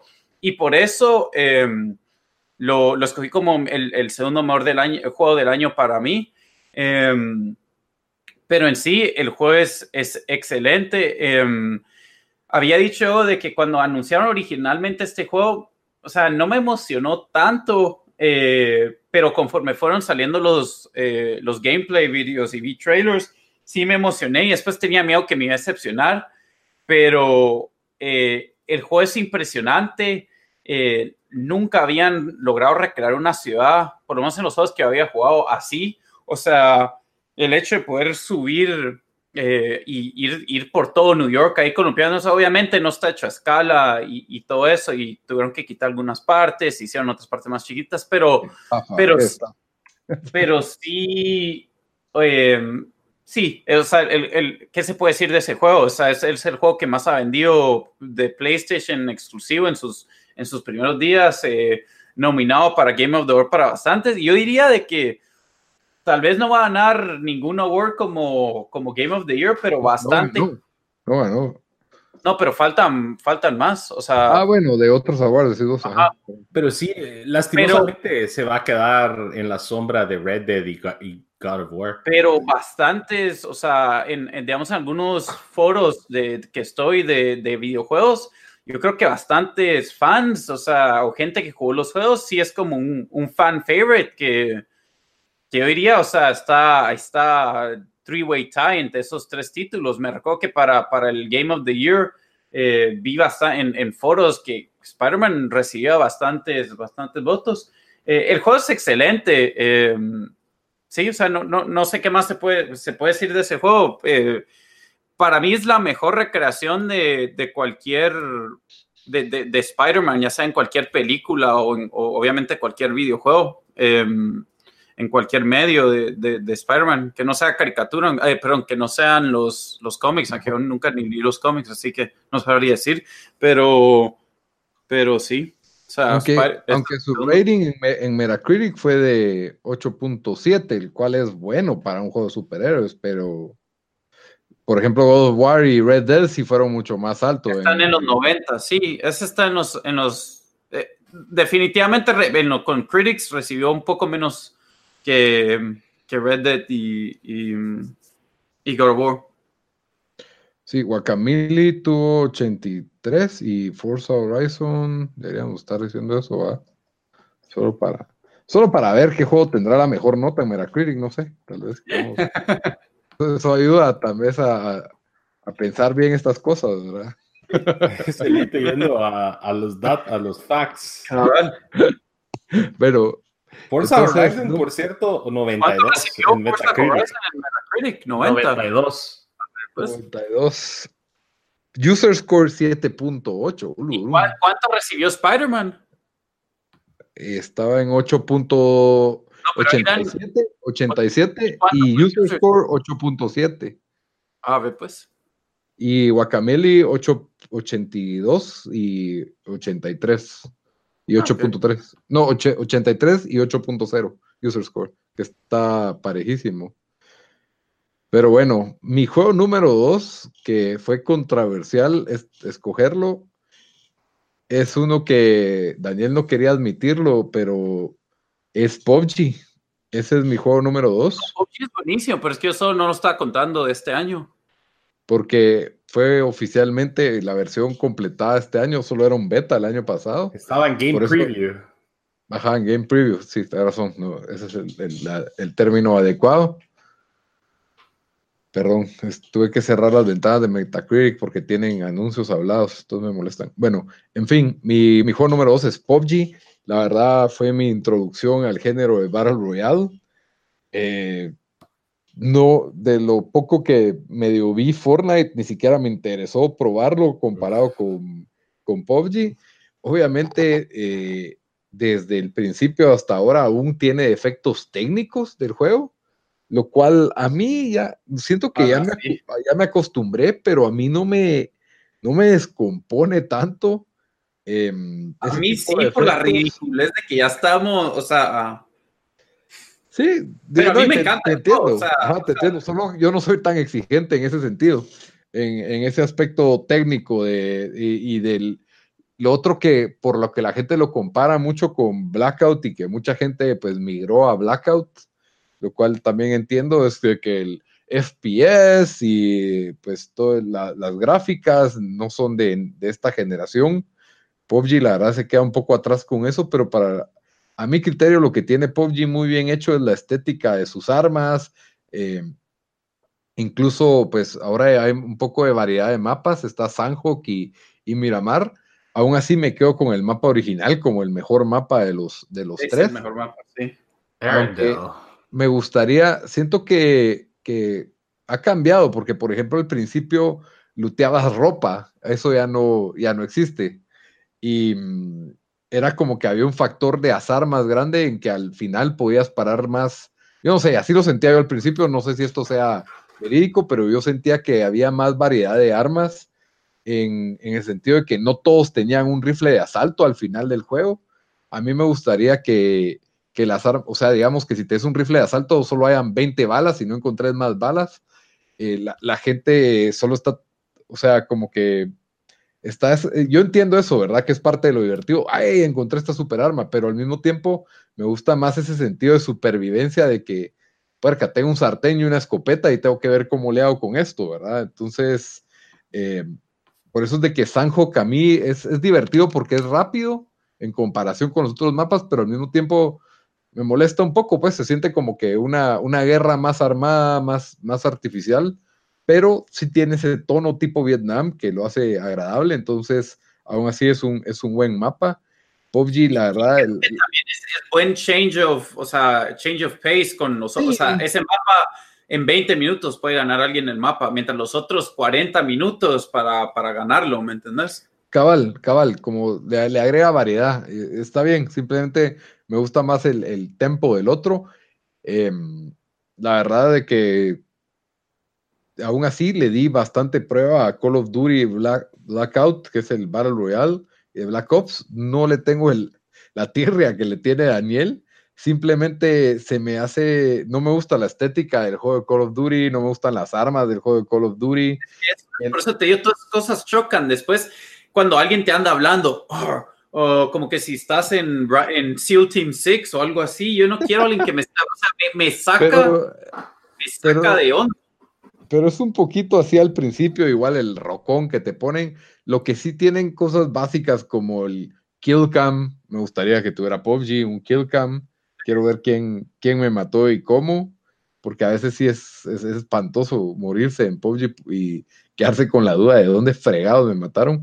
Eh, lo otro con lo que lo comparo, bueno, el, multiplayer me pareció divertido, como me parecía divertido el de Halo, no tan bueno como Halo, pero aquello que, o sea, agarras ese jueguito y rápido va subiendo, pero me empezó a hablar más de, de Blackout, pero continuando con, con PUBG, yo la verdad, eh, eh, jugarlo de cuatro me parece, una, me parece una experiencia única, ahorita ya se siente vieja después de haber jugado todo este año, yo nunca le he dedicado tanto a un multiplayer, eh, definitivamente no lo juego solo, no, no tengo tanta pasión por los shooters y soy bien malo, así que, pero me encanta el juego en equipo, el trabajo en equipo, en, en juegos, la, experiencia multiplayer con amigos me parece excelente y, y por eso pues le doy el, el número dos porque fue innovador para mí este año. Realmente el, el, el Game Preview empezó en diciembre, si no estoy malo, empezamos, Bamba.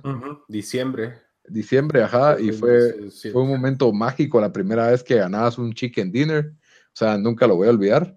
Y, y no sé qué más decir, la verdad. De no, yo, yo solo voy a decir esto, el juego, eh, probablemente si hubiera entrado en mis top 3, yo solo lo consideré el año pasado, pero, o sea, compré un Xbox solo por ese juego y solo ese juego prácticamente he jugado y un poco Sea of Thieves. Eh, online. I read Dead Online, pero no, o sea, no, I, I don't regret my buy, ¿verdad? Del Xbox, o sea, es... En horas eh, de juego le has sacado el jugo a... Yo creo ese. que he jugado más que cualquier otro juego, he jugado PUBG este año, por sí. bastante, o sea, estaba yo adicto a ese que me quedaba, o sea, que hasta las 6 de la mañana, 7 de la mañana jugándolo, porque uno, uno más ganemos, tenemos que ganar uno más y uno más y uno más, y son las 7 de la mañana. Eh, sí, ese juego hay una simpleza que tiene ese juego que yo creo que otros Battle Royales pudieran agarrar de eso. O sea, creo que dejando al lado de que las gráficas no son, no son las mejores, de que, las, eh, de que el, el, el, juego crashes y todo eso, crashea y todo eso. O sea, eh, el, el, diseño de las pantallas siento que es muy bueno, que hay una simpleza ahí de que no necesitas mil cosas en la, en la, en una pantalla para, para, para hacerlo bueno. Digamos, entras a una casa y lo, los muebles que hay son, están sí. hasta mal hechos, ¿verdad? Pero, pero creo que eso le sirve, o sea, porque sí te da un sentimiento como que estás en un panorama de fin del mundo, ¿verdad? Y, y digamos, creo que Fortnite lo recreaba un poco, pero Call of Duty para mí no lo, recrea, no lo, no lo logra recrear, pero aquí sí tenés una sensación de, de, como que soledad y escasez. Y escasez. y como que, puta, se viene alguien, se viene alguien y, y, tenés una ansiedad, no, no sé, o sea, e, ese juego, por todo lo malo que tiene, el, el, el, hacen cosas, lograron hacer cosas hasta más, por eso, por eso tanta gente jugó el, jugó el juego y sí se vuelve un, un juego adicto o adictivo con, con con lo que hacen. Eh, sí es, es buenísimo. A mí, a mí sí me gusta. Yo sí, yo sí lo defiendo. Los, los Battle Royales siempre todos les echan reata, pero, pero yo siempre hablo bien de, de PUBG. Y, y aunque digas que es un juego simple, no es tan simple. O no, perdón, yo digo no el juego simple, yo digo la, eh, estética, tal vez. La estética, ajá, o sea, no, no vas a ver el level design que tiene, digamos, Call of Duty, otros juegos que entras a una casa y hay, yo qué sé, ¿me entendés? que, que le ponen más atención a los detalles. Este juego no, es así. Ajá, en Call of Duty te es el problema que hay perks de tu jugador que te dan extras como correr rápido, como esto, a eso me refiero, o sea, como radar. puedes tener un radar. No, o sea, solo darle una granada, una pistola y un scope y ya estoy, ¿me entendés? Es lo que yo quiero. Esa, esa simpleza sí la tiene PUBG. Aún así, no es un juego que, por ejemplo, mi hermano que está acostumbrado a jugar shooters puede agarrar hacia la primera. O sea, es no, el para hay, cambiarte no, hay, una hay mira. Un, hay un learning curve. Hay, o hay sea, una curva de aprendizaje, ajá. Es, es, como que, y todos pasan por la misma. Cuando primera vez que juegas el, el juego, o sea, te hacen cerrar un baño con una pistola y esperar sí. a matar a alguien ahí por, por puro lo, miedo de enfrentarse a gente. Sí, y lo otro que gente se queja también es que, por ejemplo, no pegar de la mira o disparar es algo bien difícil. Y yo lo miro como que si vos estás corriendo y disparando al mismo tiempo, ese tiro no va a ser fácil. Dispararle a una persona que está corriendo tampoco es un tiro fácil, aún con un buen rifle. Entonces, eh, quiera que no, es, es, cierto aspecto de, de realismo, ¿verdad? Y, y, que se supone que son personas X, no son Call of Duty, soldados profesionales, mercenarios listos para matarse, ¿verdad? Entonces, en todo, por todos esos aspectos, yo sí lo, lo declaro el, el Battle Royale superior y, el, y, mi fa, y mi segundo juego favorito del año. Pero bueno, los pesos pesados. Bamba o Dan, ¿quién va primero? Bamba. Bamba. Iba a hacer un poco de trampa eh, con mi número uno. No, Witcher 3 no puede ser tu número uno, Bamba. ¿no? El expansion. La verdad, la verdad que ese podría ser mi número, es el número uno en mi corazón, pero no, eh, mi número uno es un juego que técnicamente salió el año pasado para PC, pero este año Ah, salió bueno, para PlayStation sí vale. y Xbox One, eh, que es Divinity Original Sin 2. ¿What? Eh, dude, ese juego llevo 45 horas Ok. Y, sigue, o sea, este juego creo que como para terminarlo van a ser como 80 horas. Eh, es Oh. una, es, es, eh, parte de la serie, es de Larian Studios, es la secuela del, de Divinity Original Sin, el original que salió en 2014. Eh, ha, ha recibido 93 en Metacritic, eso voy a decir. Es universalmente aceptado, o sea, ha, ha- ha recibido buenos reviews por, por todos, eh, la mayoría de, los, de las páginas de, de juegos. Eh, muchos han dicho que es una de las mejores experiencias RPG de todos los tiempos. Eh, puedo, como testigo, decir que sí es una de las experiencias, una de las mejores experiencias RPG, más que todo en el sentido clásico de los RPGs eh, siguiendo la línea de, de Diablo, Baldur's Gate, ese tipo de, de, juegos con mira isométrica, pero es uno de los juegos más densos que he jugado en mi vida con respecto a no solo a, personajes y el detalle de cada uno de los, de los mapas, pero todo lo que uno va encontrando, las interacciones con los diferentes NPCs, las interacciones entre tu party. Eh, sí, o sea, no, eh, es uno de los, de los mejores ejemplos de, de RPG. Es una historia bien eh, atrapante y la historia varía dependiendo quién tenés en tu party. Entonces, dependiendo a quiénes tenés en tu party, hay diferentes interacciones con la, los NPCs del mundo, con las diferentes partes de la historia y cada uno de tus personajes tiene su propio arco que a veces se contradicen entre diferentes miembros de tu party. Eh, y la verdad es que sí, este es un juego que si, si se van a ver a los reviews, eh, una, por ejemplo, aquí Eurogamer dijo que fue una obra maestra, eh, uno de los mejores RPGs de toda la historia. Eh, es uno de, o sea, es tan ambicioso el nivel de contenido que tiene este juego que cada vez que lo juego me sorprende. O sea, todo el, todos los diálogos son hablados, que es algo un poco raro en este tipo de juegos, que hay mucho, a pesar de que en algunos juegos tiene algo de diálogo hablado, hay mucho Es que, que leer. eso, eso del diálogo escrito ya, ya tiene que morirse, pues ya.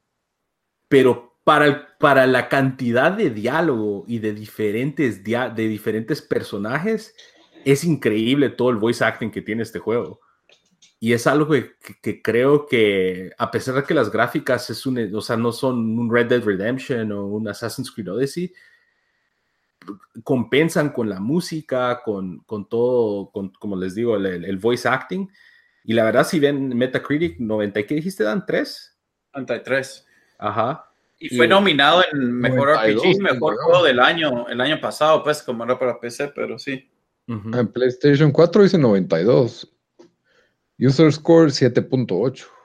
Eh, Lo único que creo que, le, que afecta a este juego para que fuera, tuviera un poco más de aceptación universal, es uno, es un juego difícil. Eh, el combate es, es, es, es, a- es en base a turnos y es un combate con mucho, con mucho como que hay mucho que lo que está sucediendo tienes que tomar un montón de diferentes factores.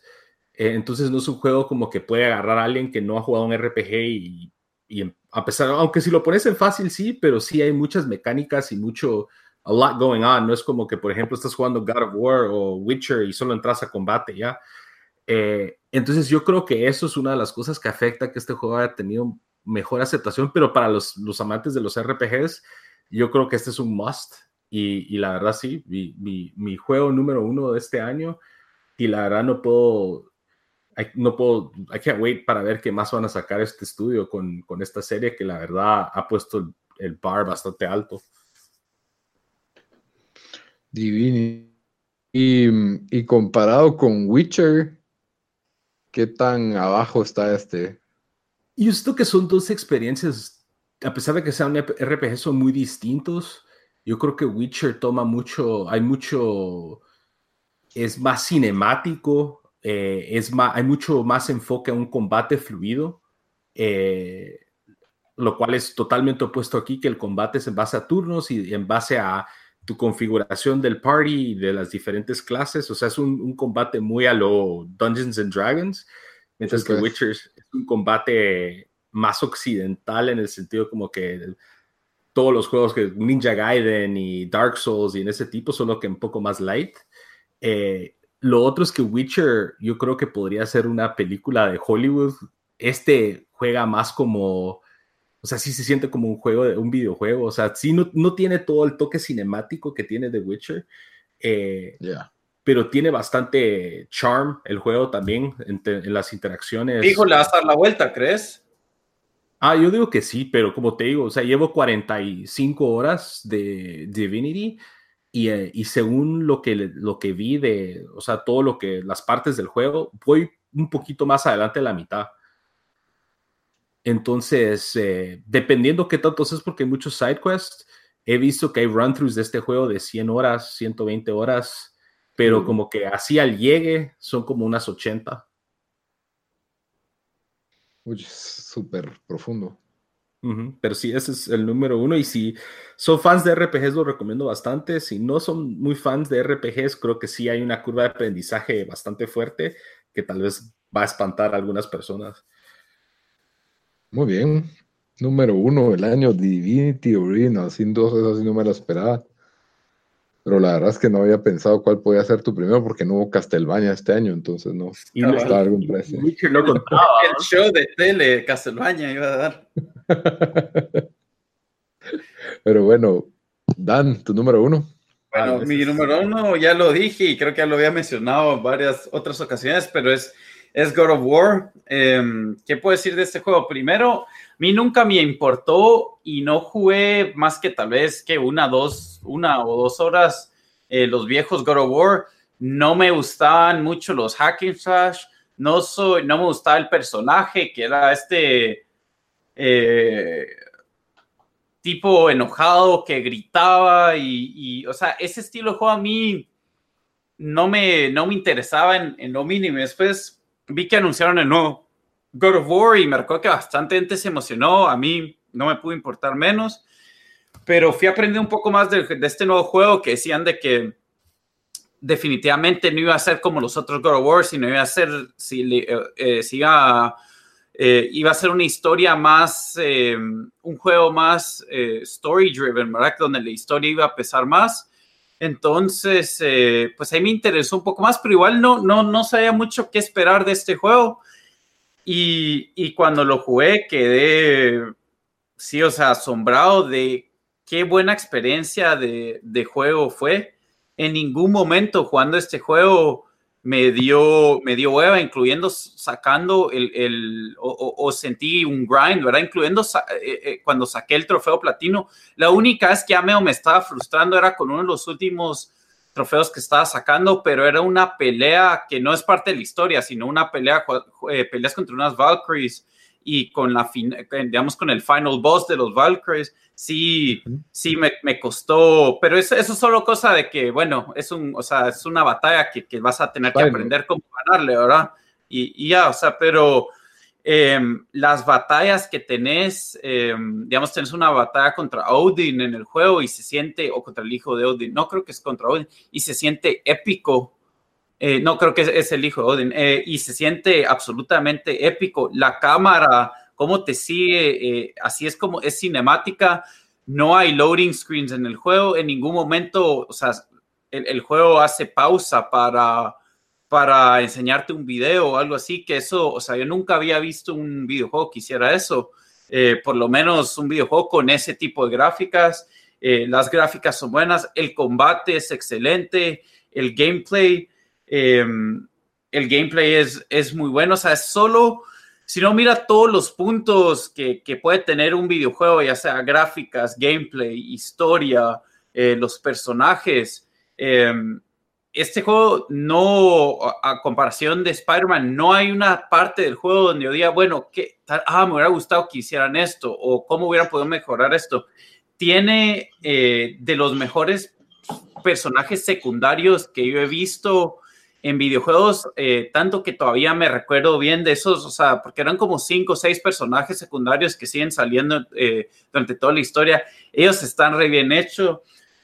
Hay uno de los personajes secundarios, eh, le tienen que, uno le corta la, cabeza y va con la cabeza ahí por el resto del juego, y este está contando historias de la mitología nórdica y.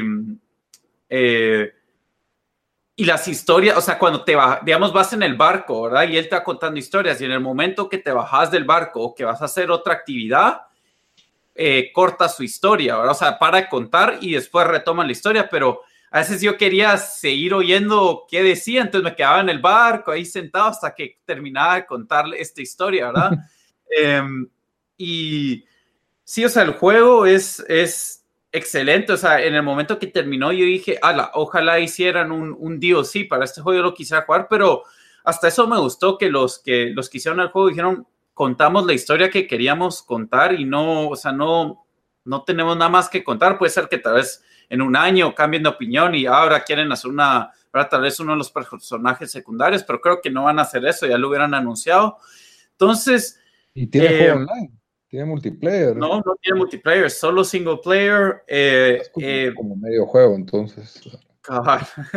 es, es eh, sí, la, la, experiencia más completa.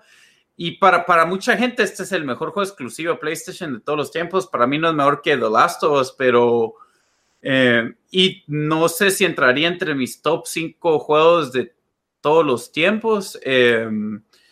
pero pero es, eh, esa, sí, para mí es el mejor eh, juego exclusivo de PlayStation de la era, época, de la, de la era de PlayStation 4, eh, sin duda alguna, mejor que Horizon Zero Dawn, que a mí me gustó bastante. Eh, y por eso lo escogí como número uno. Por eso creo que es mejor que Spider-Man, que tal vez sí es cierto que, que Spider-Man sentía una alegría jugar el juego, pero, pero no, o sea, no pegaba todos los puntos. Quería pegar un, un juego también como, como lo hizo hizo God of War. Eh, sí, entonces eso es, eso es mi número uno. Ok, mi número y, uno es... solo, solo ah. rapidito, tiene en, en Metacritic, aquí lo tenía, tiene 94. 94 y user score 9.2. Entonces, sí, bastante similares. Bueno, Y yo, la, la sorpresa, ¿verdad? Eh, no se imaginan qué juego escogí de número uno. Un juego no muy conocido. Un, un, juego, un pequeño estreno de este año. Un juego indie. Una secuela que se llama Red Dead Redemption 2 de una vez el Metacritic 97, más que todos los juegos aquí mencionados. Solo, ¿Y cuál es el user score que no lo mencionaste? 7.9, porque hay un montón de gente ignorante, pues, pero ¿qué se puede hacer, verdad? No, no saben apreciar lo bueno en esta era. El, bueno, Red Dead Redemption. Primero, la expectativa de Red Dead Redemption, creo que es el juego que tenía, que generaba la mayor expectativa de, de todos en este año Incluso God of War había tenido buenas entregas, pero aún así hay varias personas escépticas que ya o estaban cansadas de la franquicia porque resultaba ser repetitiva. Yo la verdad jugué el 1 y el 2 de God of War y ya el tercero pues ya no, ya vi que era como que lo mismo otra vez y no, no muy me llamaba la atención. De ahí no tengo PlayStation 4, así que igual no lo, no lo iba a jugar, pero este año pues Red, Dead Redemption creo que fue, por lo menos en Daniel y a mí, es uno de nuestros juegos favoritos de todos los tiempos, el 1. La expectativa que Rockstar genera también, porque Grand Theft Auto es otro gran título. Eh, Red Dead Redemption, ese es el, el, otro peso pesado que ellos tienen. Yo creo que pues solo, sí, es el segundo, ¿verdad? Grand Theft Auto, pues con lo que hizo en el multiplayer, tiene una masa de jugadores ahí y de fanáticos que desde el 360 aún siguen jugando hoy en día. Pues aparece Red Dead Redemption 2 y pues para muchos no era lo que ellos querían. El juego tira una curva en, intentar una cuestión un poco diferente, eh, una experiencia mucho más RPG. Mucho de lo que escribió Bamba de Divinity se me hizo similar a Red Dead Redemption, por lo cual antes de tirarle basura deberías de jugarlo, Bamba? Pero bueno. Eh, lo, mismo, lo mismo te podría decir de Divinity. Sí, pero no he tirado basura, solo dije, pues. pero sí, o sea, la idea de que es un, un mundo tan inmenso con cientos de personajes que te dan diálogos con actuaciones de voz, ¿verdad? No, no es leído. Aparte que hay cosas para leer, hay documentos, recetas, libros, el, bueno, ya hablamos en, el review del juego, ¿verdad? A mí me parece increíble, es como una especie de novela de esas de, de antaño eh, trasladadas o adaptadas a, videojuego. Em, si alguna vez, pues yo, yo una vez estaba leyendo, por ejemplo, El Conde de Montecristo, y yo sé la historia del Conde de Montecristo, pero cuando lees la novela El Conde de Montecristo, él conoce un montón de personajes en esa historia y de repente la novela se traslada a la historia de esos personajes y hasta las pinturas que esos personajes miran y es una cuestión inmensa que por eso ni puede terminar esa novela. Pero en este videojuego yo sí estoy como que quiero saber más, quiero conocer más gente, quiero encontrar más historias, quiero hacer cada misión side mission, que es algo que yo no hago en ningún juego. Yo la mayoría de juegos me gusta solo hacer las misiones principales, no juego side missions. En la mayoría de juegos yo no soy, yo trato de como que solo pasarlos, ¿verdad? Porque me, me tiendo a desesperar con la cantidad de horas. En este juego estoy feliz tomándome mi tiempo. La historia, el personaje me parece muy cautivante, el arco que está tomando, las interacciones que tiene con los otros personajes, cómo van evolucionando esas relaciones a través de los sucesos que están pasando en la historia, tiene momentos en que personajes, spoiler, mueren a lo Game of Thrones inesperadamente y de forma bien violenta. Eh, el juego tiene momentos de humor, la calidad de, las, de las sorpresas que te encontrás solo explorando el mundo. Eh, también el rango de, de, moral con el que puedes actuar tiene misiones donde puedes ser un vaquero muy bueno y en otras donde definitivamente pues te recuerda el juego que sos un, una especie de gángster del, del, viejo oeste, un forajido. y a la vez le agregas una experiencia online que fue bastante divertida. Todavía no le he querido entrar porque a mí no me gusta entrarle a la experiencia online hasta que no pasa un juego. Solo lo, jugué para probarlo, pero tiene otra historia que ya quiero ir a jugar y el hecho de que la pueda jugar con amigos, pues se me hace que, si es que consigo amigos para jugar, la verdad, eh, se, me, se, me, hace inmed la cantidad de horas que se le puede meter a este juego son, son casi que infinitas, siento yo, pues, o sea, son más de 100 horas. Yo le he metido mucha cantidad de horas y no, bueno, Daniel contaba hoy lo que se tardó solo mejorando un bolsón. Yo al principio pues quería hacer ciertas cosas así en orden y me di cuenta que era demasiado tedioso y he encontrado que la mejor forma es hacerlas orgánicamente, o sea, camino a una misión, me encuentro un mapache nivel 3, ahí lo mato y lo guardo, y camino a otra misión, me encuentro al conejo y entonces ahí lo mato y lo guardo. Y así lo he hecho, pero no me he dedicado nunca en los juegos, por ejemplo, como Mass Effect, nunca me ha interesado la idea de que, ah, quiero conseguir la mejor armadura y la mejor pistola y el mejor poder, y de ahí ya me voy para adelante. A mí me gusta que sea como que una experiencia orgánica porque me da miedo que mejore tanto mi personaje que el juego se vuelva fácil y entonces eso no, no me gusta. Me gusta que, bueno, si me encontré esto en el camino, entonces me lo quedo y me mejora, ¿verdad? Pero no, no me gusta como que mejorar a propósito, como que estaquearme a propósito las...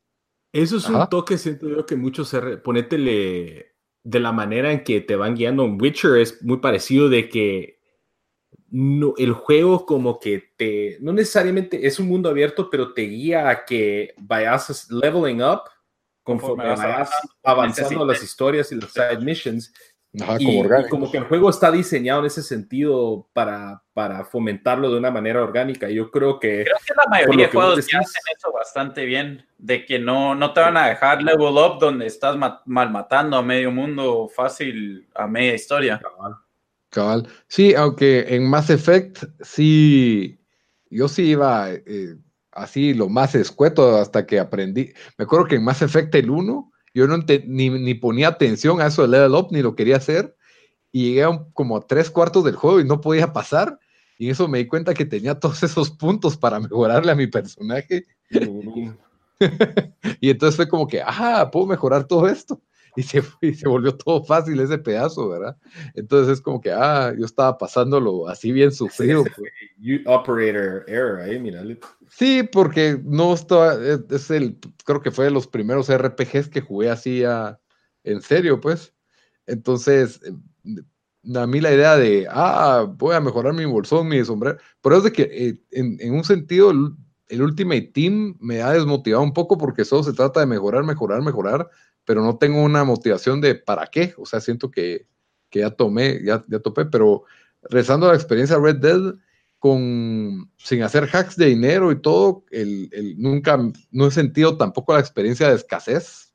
Eh, Estás tirando veneno ahí, ¿verdad? Con eso de hacks de dinero. No, no, pero para decirte de que no, o sea, si alguien quiere, esos hacks pues no son fáciles de hacer, no sé, no es como que apachas tres botones y ya hiciste el hack, o sea, son consumen tiempo, ¿verdad?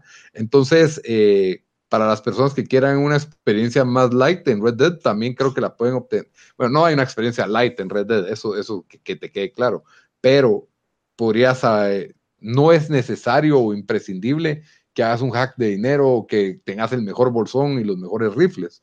Realmente puedes andar comprando de poco en poco y pues yo la verdad, solo con hacer las misiones siento que el dinero me sobra, entonces eh, tampoco para tirar, pero sí súper cómodo, ¿verdad? La experiencia para mí ha estado muy buena en lo que, en lo que tiene y la historia me sigue atrapando al punto y tanto, y la experiencia, o sea, el, el, que es un simulador de, de, vaquero, ¿verdad? O sea, estar en el campo solo y de repente aparece un oso y puedes coger si lo matas o no, o te encontrás un cazador de osos el cual me encontré el otro día, que, no, que nunca me había pasado, y, como que, hey, le voy a disparar y le está apuntando, y se me entró mi lado ambientalista y le metí un escopetazo en la cara, y, y, el oso me empezó a correr a mí, y ya no, y me salió viendo todavía, pero salvé al oso de, de su muerte. No sé, me, me, es tan real que me siento mal matando animales, no, no, o sea, lo hago, pero tampoco lo disfruto, y si mato un animal, me aseguro de sacarle la piel y irla a vender, porque si no, siento que lo maté por gusto y fue un desperdicio. Entonces, me ha, me sentido culpa. Y las interacciones con otros humanos, o sea, cuando querés ser malo con otro humano, a veces sí te da lástima. sufrí La que contó Daniel el otro día. Y, o sea, te cuesta mucho ser malo en el juego porque los personajes sí te hablan como que son súper reales. la actuación de la, de la, voz, en mi opinión, es las mejores actuaciones de voz que he visto. Y mm, creo que la gente mm, se tiene ciertas quejas en cuanto al control, el movimiento y el ritmo del juego. Yo la verdad creo que solo es de tenerle paciencia, pero sí, definitivamente no es tu típico juego en que hay un personaje musculoso explotando monstruos por todos lados. Entonces, tal vez eso, pues. Pasaste llevando ahí a, God. me distraje aquí vendiendo jugadores. No es el típico juego donde tenés un personaje musculoso matando a monstruos. Estallando monstruos desde el principio, sino que tiene un ritmo, un, un, ritmo tipo western, sentido, ¿verdad? Un buen western eh, enorme y gigante. Con, pero... A mí lo único es que se oye como un RPG en muchas cosas, pero parte de lo que hacen los RPG así especiales es que tus decisiones afectan, afectan, lo que pasa al juego. Y en Red Dead siento que sí, pero tampoco, o sea, yo creo que...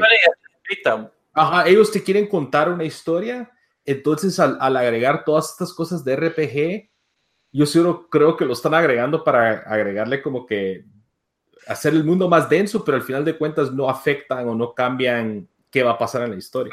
Para mí, o sea, donde falló este juego es de que, o sea, todo, hicieron demasiadas cosas muy tediosas y se les olvida de que, hey, si van a hacer una historia de 60 horas, 70 horas, o sea, al final del día es un videojuego y hacerle la vida fácil al, al jugador también con ciertas cosas, por ejemplo Assassin's Creed se le reata hace 8 años, 9 años, 10 años, porque sus juegos no tenían fast travel.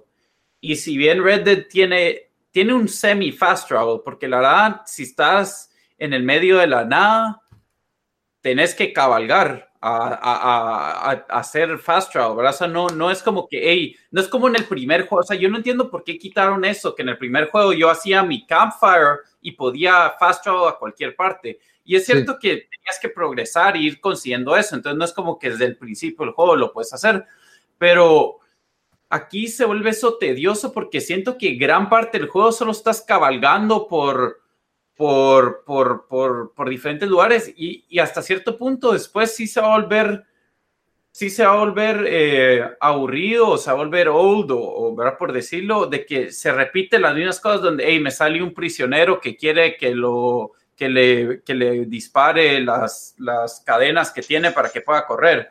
O voy a ver que están asaltando a alguien más, o me van a tratar de asaltar. O sea, porque al final es un videojuego y ese tipo de cosas van a, van a pasar.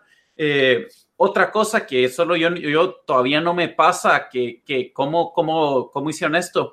Vos puedes dejar tus pistolas en tu caballo si no las sacas antes. Entonces te bajas sea, y me ha pasado que me, ahorita no me pasa tanto porque ya me recuerdo, pero todavía me pasa que me, o sea, ahorita, bueno, no había jugado el juego por dos, tres días, ¿verdad? Entonces me meto otra vez y voy a ir a cazar una iguana para conseguir un skin para hacer el upgrade de un sacho.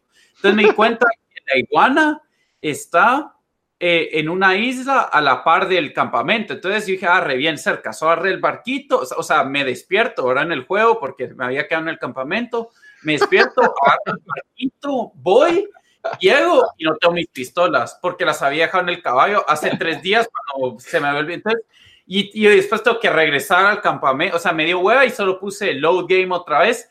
Tengo que caminar, atravesar todo mi campamento lentamente porque imposible, no puede correr en el campamento, es prohibido. Yo creo que le disparan al jugador, no sé qué pasa, pero no, todo, el campamento y después voy a agarrar mis, mis armas, pero no, en el campamento no puedes sacar tus armas. Entonces me tengo que montar en el caballo, salir del campamento, agarrar mis armas, regresar al campamento, montarme en el barco, ir a esta isla. Entonces, eso, o sea, ¿cómo diablos? ¿Cómo metes eso en un juego en el 2018? ¿Me entendés? No, pero eso, es, eso es simulación, Dan. Pero no es simulación, es porque igual cuando saco ese rifle, tengo 20 mil rifles, tengo 20 mil diferentes. Eh, tengo, tengo 80 cans de, de, frijol, tengo 80 cans de verde. Eso no es, eso no es simulación. no te basta lo artificial de eso, sino que todavía lo querés más artificial, que él cargue en su espalda las 50 pistolas y rifles. pero obviamente, o sea, eh, eh, es lo que te digo, o sea, al final del juego, al final del día estás haciendo un juego. Entonces, entonces este tipo de cosas solo no o sea, le quitan tanto al juego, no hay, no hay, o sea, no hay segmento de juego que me he metido, o sea, yo digo he jugado el juego dos horas, una hora, tres horas, seis horas, lo que sea. No hay uno de esos de veces que juego el juego donde no me frustro con algo. Y, yo digo, o sea, lo de los, ahorita me he puesto mejor de, de no, de que no me salgan bounties y cosas así, pero es bien fácil que, que, que, te estén siguiendo la policía y cosas así. El, o sea, alguien cabal había dicho en, en, esto lo dijo alguien en Twitter y me pareció excelente comentario cuando ganó God of War el, el, el, Game Awards y no Red Dead y él dijo, dijo esta persona dijo, no puede un juego que tiene controles del 2010 no puede ganar Game of the Year y es cierto, o sea, el juego solo se siente clunky cuando, o sea, se siente peor moverse que se sentía en el, en el Red Dead 1. Yo me recuerdo también en el Red Dead 1, yo sí, porque yo hice, completé ese juego en 100%, o sea, hice todo, todos los side missions, hice todo.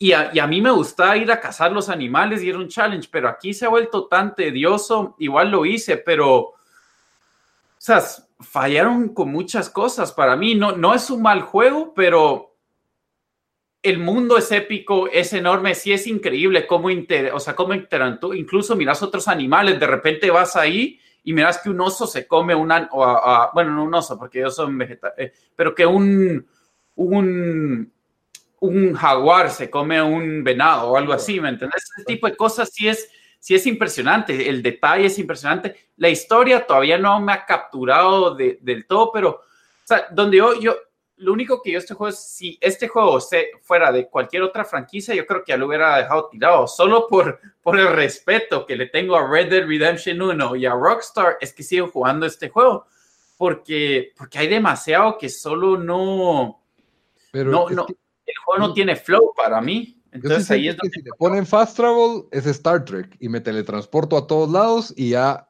me, yo siento que quisieron buscar una experiencia muy realista, obviamente no es 100% realista, o sea, cocinas un pollo en el mismo tiempo que cocinas un coche y a todos le sacas la misma cantidad de carne y eso no es real, pues, pero obviamente es, un juego al final del día. Pero trataron de poner esos detalles para darle realismo, te obligaron a cabalgar más eh, y cada vez que cabalgo me encuentro alguien, sí, los que más se repiten son los presos que te piden que te liberen, pero ya ahorita ya creo que ya los pasé todos porque ya te dieron todos los puntos para para robar y, y, son cosas que te desvían del camino, pero o te encontrás un animal legendario o te encontrás algo, no sé, siento que hicieron todo lo posible para que la cabalgada no sea, no sea tediosa. Ahora, sí te entiendo, que se te olvidan las pistolas en una y que pasaste un barco y de ahí llegaste al otro lado y no tenés la pistola con la que te es que matar a la iguana, ahí sí, Ulurun, es, horrible. Ahí sí te fuiste horrible porque es ir y regresar. O a veces estás en camino a una misión, me ha pasado, y me encuentro un Legendary Animal y lo mato y el Trapper queda a dos días de caballo. Entonces... Ese tipo de cosas. Ajá, entonces, no sé, tengo que tomar la decisión de si voy a cabalgar con la piel del alce montada en el caballo hasta el que llegue a la misión, o mejor la voy a dejar donde el Trapper, que por cierto, si te matan, perder la piel. eso, pasó a mí, gloria a Dios, había save del juego porque tenía tres diferentes perfect pelts que me costó dos, tres horas agarrar y me atacó un Paco Bus, me mataron y, perdí los pelts, pero había guardado el juego, entonces no importó, pero...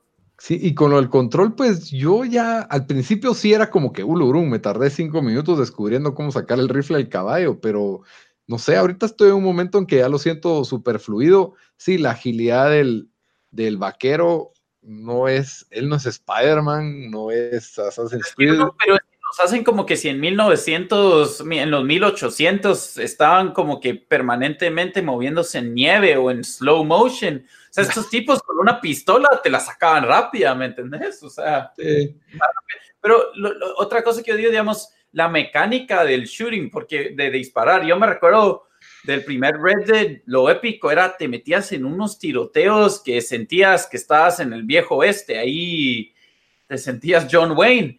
Y aquí siento que ya estaban varios shootouts, he ido a los gang hideouts y todo eso. Y, y no sé, no sé, o sea, no, no se siente tan bien como se sentía antes. No sé si otros juegos ya lo han logrado mejorar, eh, porque siento que GTA V sí tenía mejores mecánicas para disparar, pero entonces hasta, estos, hasta eso se le perdió un poco al juego. Entonces, por eso yo no lo pude incluir en, mi, en mis top 3, porque si no, o sea, no, no le he sacado la experiencia que le he sacado a, los, a los otros juegos. No, se compara con Guacamole 2. Pero es como decir, o sea, Super Mario, los Mario no se comparan con este juego tampoco, ¿me entendés? O sea, eran ah, súper simples, pero... Pero bueno, sí, cabal, ya, ya cerrando, porque sea un juego de, un juego... Aparte, el juego online es otro juego completamente, es como dos juegos. Entonces, ahí es donde yo digo, God of War es medio juego, ¿cómo le puedo haber ganado, verdad? Pero, modo. Así es, así es la vida, me dolió que no haya ganado juego del año, a mí me encantó. Eh, sí sé que tiene efectos, el juego no es perfecto en lo de los controles y ese tipo de cosas que, lo pueden frustrar a uno, pero no me parece como para desmeritarlo tanto. O sea, sí me parece que es uno de los mejores juegos de esta generación. Pero bueno, cerremos con eso. Eh, y como siempre, pues cerramos con las recomendaciones de la semana, aunque ya hablamos como dos horas, pero Bamba, tu recomendación. Yo así rápido, ya lo, mencioné, lo mencioné lo que hice esta semana, pero voy a recomendar este juego Into the Breach. Eh, está disponible en Steam y para Nintendo Switch.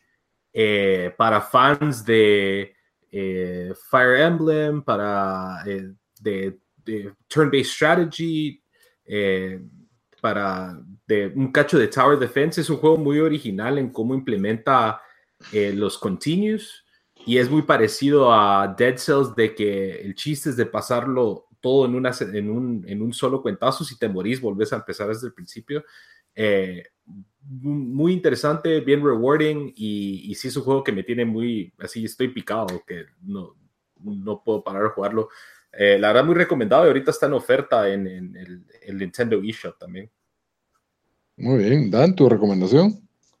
Eh, yo voy a recomendar un juego que salió en Xbox este año, pero ya había salido en PlayStation y empecé hace, hace un par de años y e, este año le agregaron, bueno, la verdad durante estos dos años le han agregado bastantes updates para, para ir mejorando el juego, aunque a mí me gustó la versión original.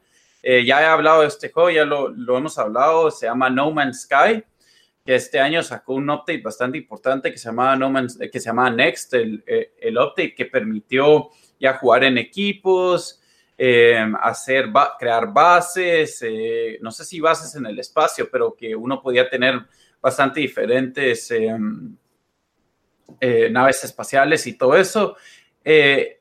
básicamente este update le metió vida a ese juego que si se meten a YouTube, un montón de gente jugándolo, haciendo cosas, em, o sea, estas bases gigantes. Eh, parece que el juego ahora se va a ir, eh, quieren que uno pueda explorar más los océanos. A mí el juego me encantó cuando salió. Eh, este update, este no update lo em, sí lo jugué y, lo probé. La verdad es que este juego yo le metí 100 horas, entonces creo que ya no, ya no le voy a estar metiendo tanto, pero con todo lo que le han ido metiendo a este juego, eh, yo creo que cuando salió originalmente le dejó mal sabor de boca porque no habían dado un montón de las cosas que prometieron, pero ya con estos nuevos updates eh, sí lo logran y es un juego que yo creo que todos eh, deberían de jugar y lo más se consigue ya barato en PlayStation 4 o en, PC. Xbox no sé a qué precio estará, pero, definitivamente si alguien no lo, no lo, no lo ha probado o no lo han probado, pruébenlo, que es muy bueno. Muy bien. Y mi recomendación de la semana, para salirme un poco del, de lo normal, no voy a recomendar ni película ni show, voy a recomendar un disco que la verdad eh, me gustó. Es un, es un disco de música de Gaby Moreno. Se llama Posada porque la verdad es de que me gusta la música navideña en esta época. Entonces, si quieren un disco que tiene 12 canciones, 12 en inglés y 10 en español, eh, un disco excelente para poner de fondo en una cena de Navidad o si están en algún convivio, no, no convivio de party, pero convivio con familia, ¿verdad? La verdad lo, lo, recomiendo mucho. Tiene una muy buena selección de canciones, un estilo tipo blues, medio folk y medio navideño. Eh, se lo recomiendo. Se llama Posada y está en Spotify y, y Deezer. Wow, es una curva ahí, Lito. Pero bien para la Navidad. Pero cabal, ya, ya estoy entrando en la época navideña. La próxima va a ir serie o película navideña porque ya, ya entré yo en ambiente. Así que con eso terminamos el episodio número 45 de Tiempo Desperdiciado, los mejores videojuegos del año. Nos salió un poco largo, pero lo, lo, teníamos que hablar. Ya saben que pueden escucharnos en YouTube, en iTunes, en Stitcher, en Spotify. Como Tiempo Desperdiciado nos pueden encontrar, y igual que en nuestras redes sociales, siempre como Tiempo Desperdiciado. Ya saben que nos pueden conversar, nos pueden pedir temas, coméntenos qué pensaron que fueron los mejores videojuegos del año. Y solo en Twitter somos T Desperdiciado, en todo lo demás somos Tiempo Desperdiciado. Hasta la próxima, Amba. Hasta la próxima.